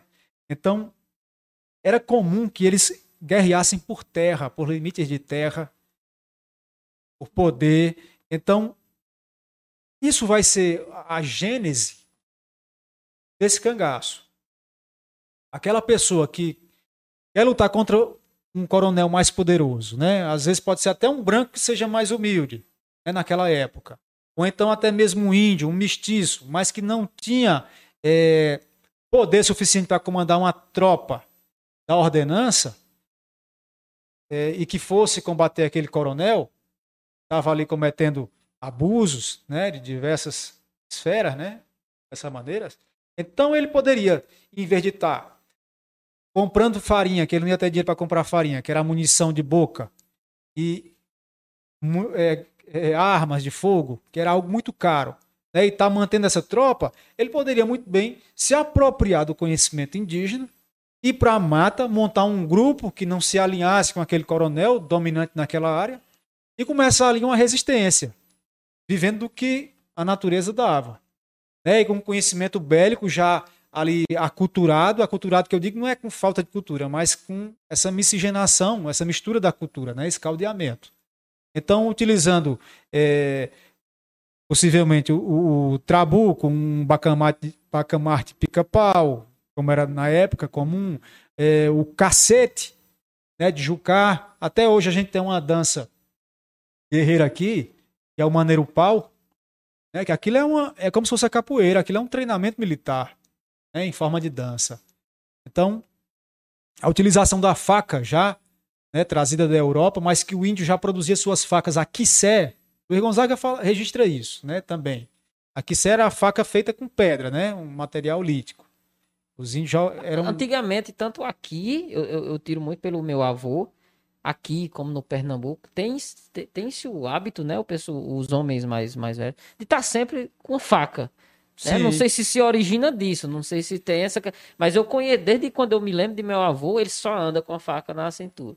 É.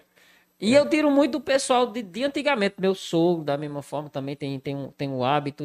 Não, não sei se origina, é, isso, tem uma característica disso. Isso já é resultado é, longo e gradual de uma cultura, de uma, uma realidade né, vivida no passado que ela se protrai de guerras desses invasores com esses índios, da necessidade de portar essas armas, que arma de fogo era proibido pela lei, inclusive as armas curtas, mas que aqui se utilizava, é, como eu disse, o, trabuco, a clavina.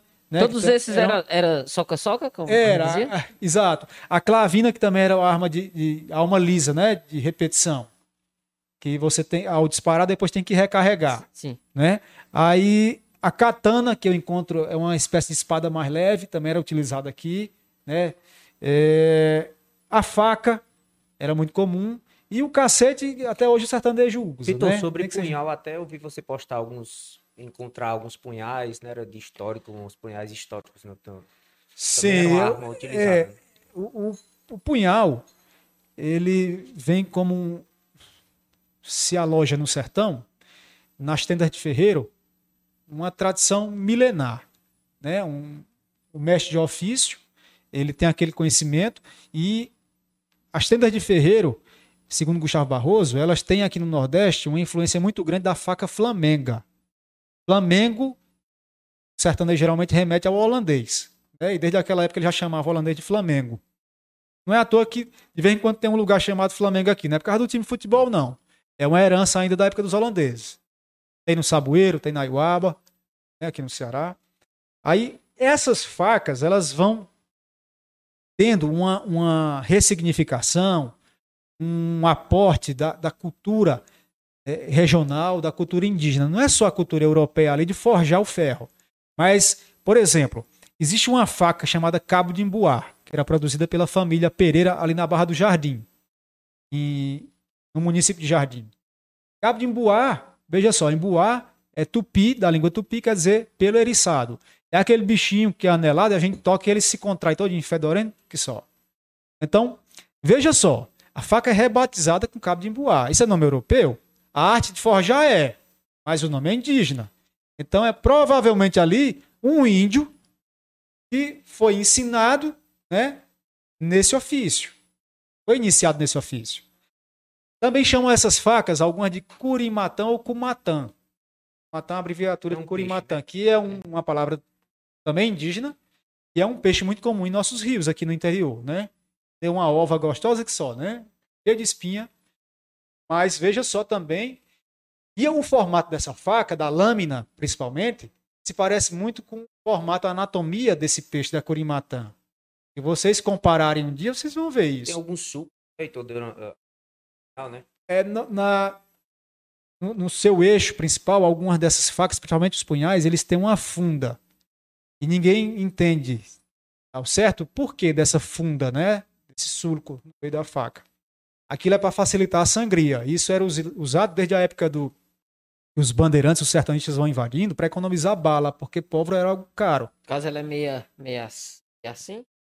É, ela tem isso. Ela tem uma funda assim no, no, ao longo da lâmina. Ah. Entendeu? Entendi. Tá aqui a lâmina, aí tem essa funda aqui até chegar no cabo. O cabo não tem a funda não, mas a lâmina tem correu Faz sangue, Aquilo ali porque os sertanistas, eles ao aprenderem 400 índios de uma vez que uma casa da torre já fez, passava tudo a fio de espada ou a punhal. Fazia o rito da sangria na saboneteira enfiando, né? A faca aqui na saboneteira. Saboneteira é o... É. Aí, se a faca às vezes fosse reta, se a lâmina é reta, corre o risco de prender ali a artéria, né? Fechar e o indivíduo sobreviver. Mas se tem aquela funda, mesmo assim. A, a, hemorragia é certa, né? A hipovolemia para o indivíduo morrer, né? Por falta de sangue. Então, existe também essa, essa técnica né? dentro do fabrico do punhal. E esses punhais, muitos deles, a gente encontra os mais antigos com copo de espada, que era um reaproveitamento das espadas, o aço trazido da Europa, né? Do latão, do, da alpaca, que é a falsa prata, que vinha nos castiçais, então eles também derretiam para fazer esses punhais, né? E a cabo de imbué é feita geralmente com uma moeda e chifre de boi, vai interpolando. Tanto é que ela ganha esse, esse, esse formato do imbuá, né? Na coloração.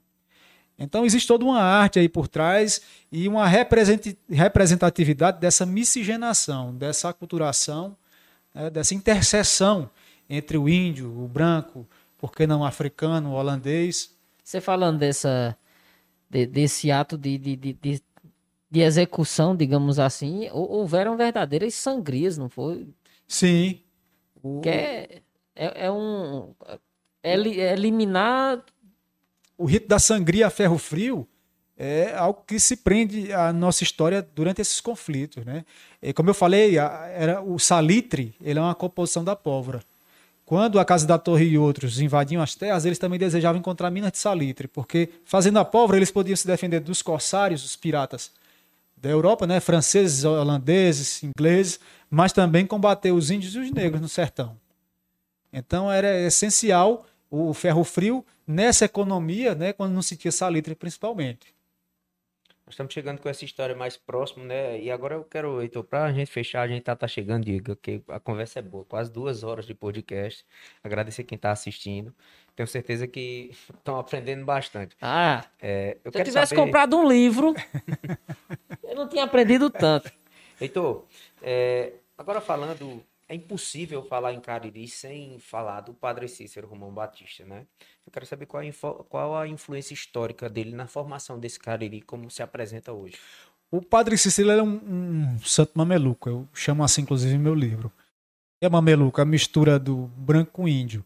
Ele, apesar de descender da elite, tá ligado à elite caririense, é, das quatro sergipanas das quais eu falei, que de um português, piloto de nau, elas nasceram às margens de São Francisco, em Penedo, no- Nordeste, é, é, quer dizer, a Ouro Preto do Nordeste, e migraram aqui com os maridos delas para cá, foram donos toda a ribeira ali do que começa em Santa Fé, do Carás. Até passar ali pelo Buqueirão, até chegar no Juazeiro, era tudo terra da família dele. Forma um clã, Homem de Matos, Norões, é, parte dos Calor, os Sucupira, os Alencar Aripe, os Ferreira Lima, o Lima Verde, os Maia, todos eles estão entrelaçados né, nessas quatro sergipanas. E ele também traz é, um ancestral, uma bisavó índia, Ana Lopes, que era índia Jucá, lá da missão do Jucá, lá em Ar- hoje Arneiroz. né? Então eu encontrei uma documentação que comprova essa ascendência dele, também indígena, né? Não é à toa que ele tinha cabeça chata, porque dizem muito que o tapuia aqui ele tinha a cabeça chata, o pescoço mais curto, o tronco abaulado, né? Então o estereótipo, apesar do olho azul, né, ele tem outras coisas que indicam essa ascendência tapuia dele. É, ele teve uma, uma importância enorme, inclusive, eu digo, nesse período do cangaço, que ele é afirmado ostensivamente num documento no Pacto dos Coronéis, de 1911, em que o padre Cícero articula um cessar-fogo né, entre os intendentes dos municípios na época. Intendente era uma espécie de prefeito. E na época, seguindo desde a época do século XVIII, né, do tempo do século XVIII, o governador do estado, antigamente o da capitania, só apoiava aquele que conseguisse tomar o poder pelas armas. E aqui no Cariri, já no início do século XX, não era diferente. Esses coronéis, os geralmente se tornavam intendentes pela força. E suas tropas eram formadas por cangaceiros. Então, o indivíduo queria ser. São célebres, o caso de Isaías Arruda, aqui em Missão Velha. É, o senhor Dantas também, lá em Missão Velha, que é deposto. A lei de Chico de Brito, bem famosa aqui, em que eh, Chico de Brito teria tomado o poder, a intendência, a prefeitura do coronel Antônio Luiz com um trabuco, né? E quando o coronel Antônio Luiz perguntou em que lei ele se respaldava, ele apontou o trabuco e disse na lei de Chico de Brito. Então, essas deposições, elas eram recorrentes aqui e o padre Cícero tenta apaziguar, controlar, coordenar isso, né? Porque a instabilidade era muito grande. E no documento eles afirmam o seguinte: abrir mão do uso de cangaceiros. Ou seja, ali estava claro que o cangaço estava ligado nesses movimentos de, de empoderamento.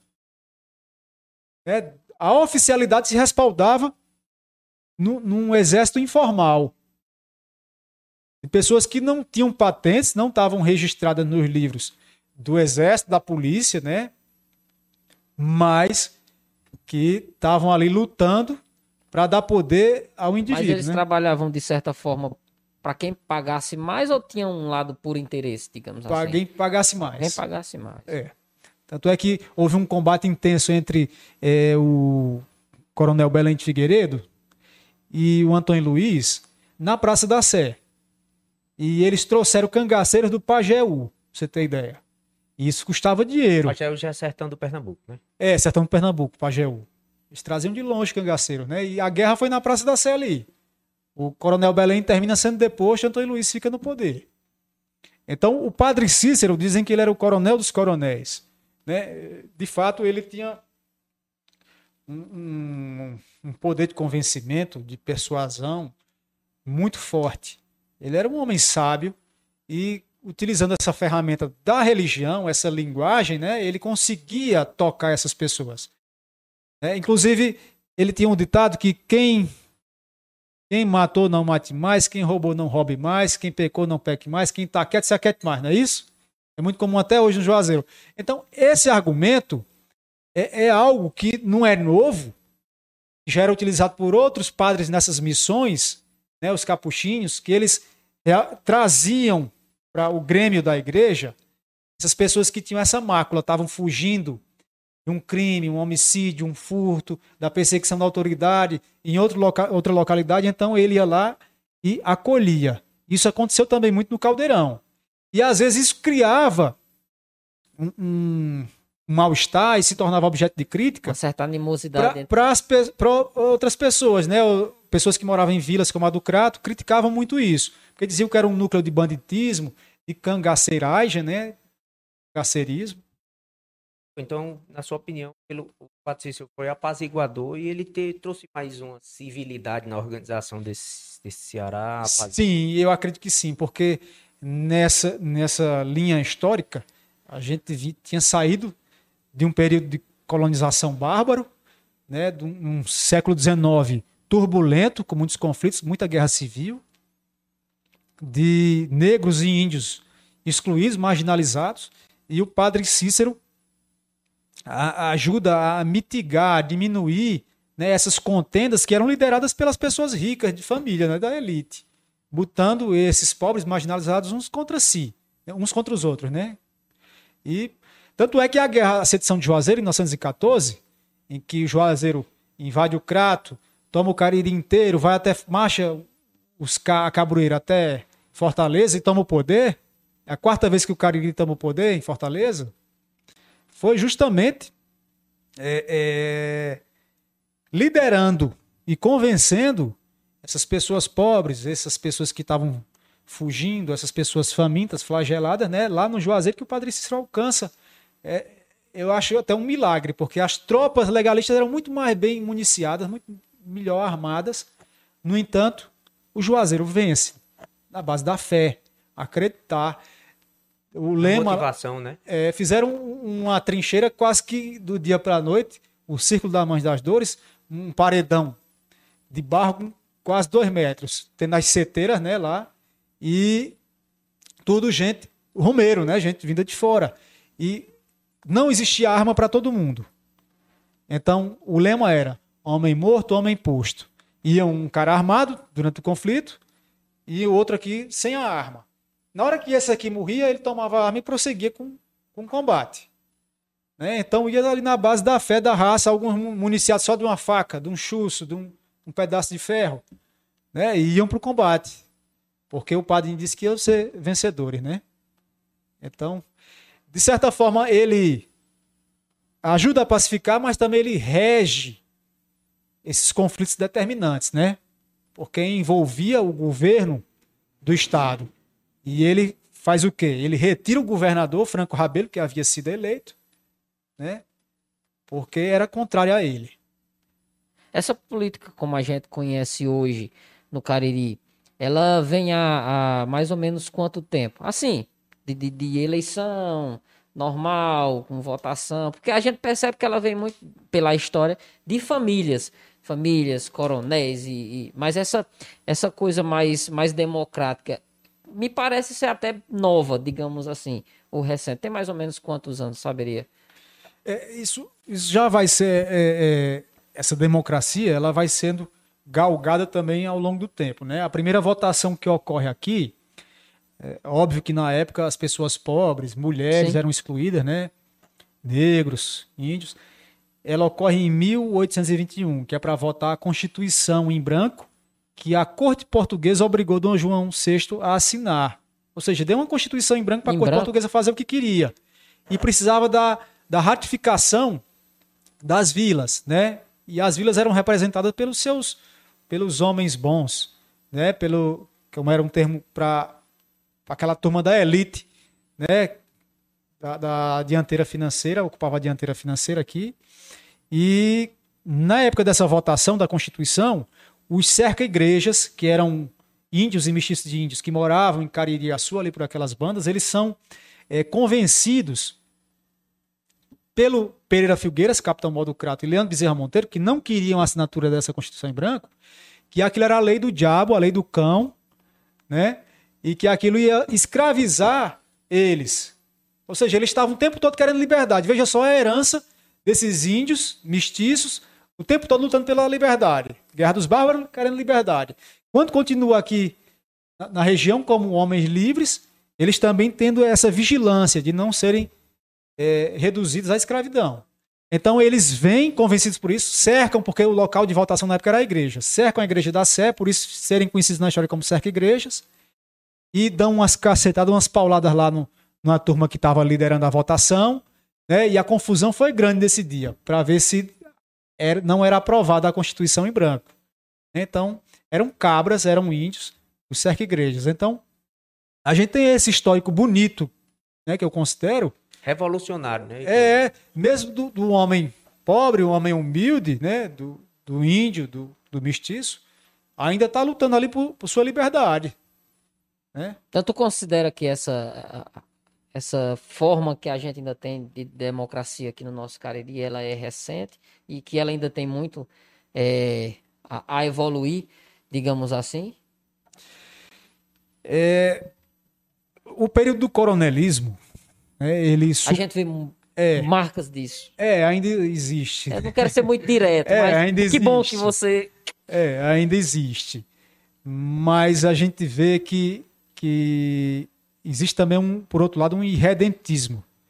O caririense, ele, por natureza, principalmente, mesmo seja, seja aquele pobre, né, aquele que mora em comunidade, ele não baixa a crista fácil, não. Ele é contestador, ele é paurador, ele fala o que, que pensa, né? Ele vai. O problema da nossa política que eu vejo aqui é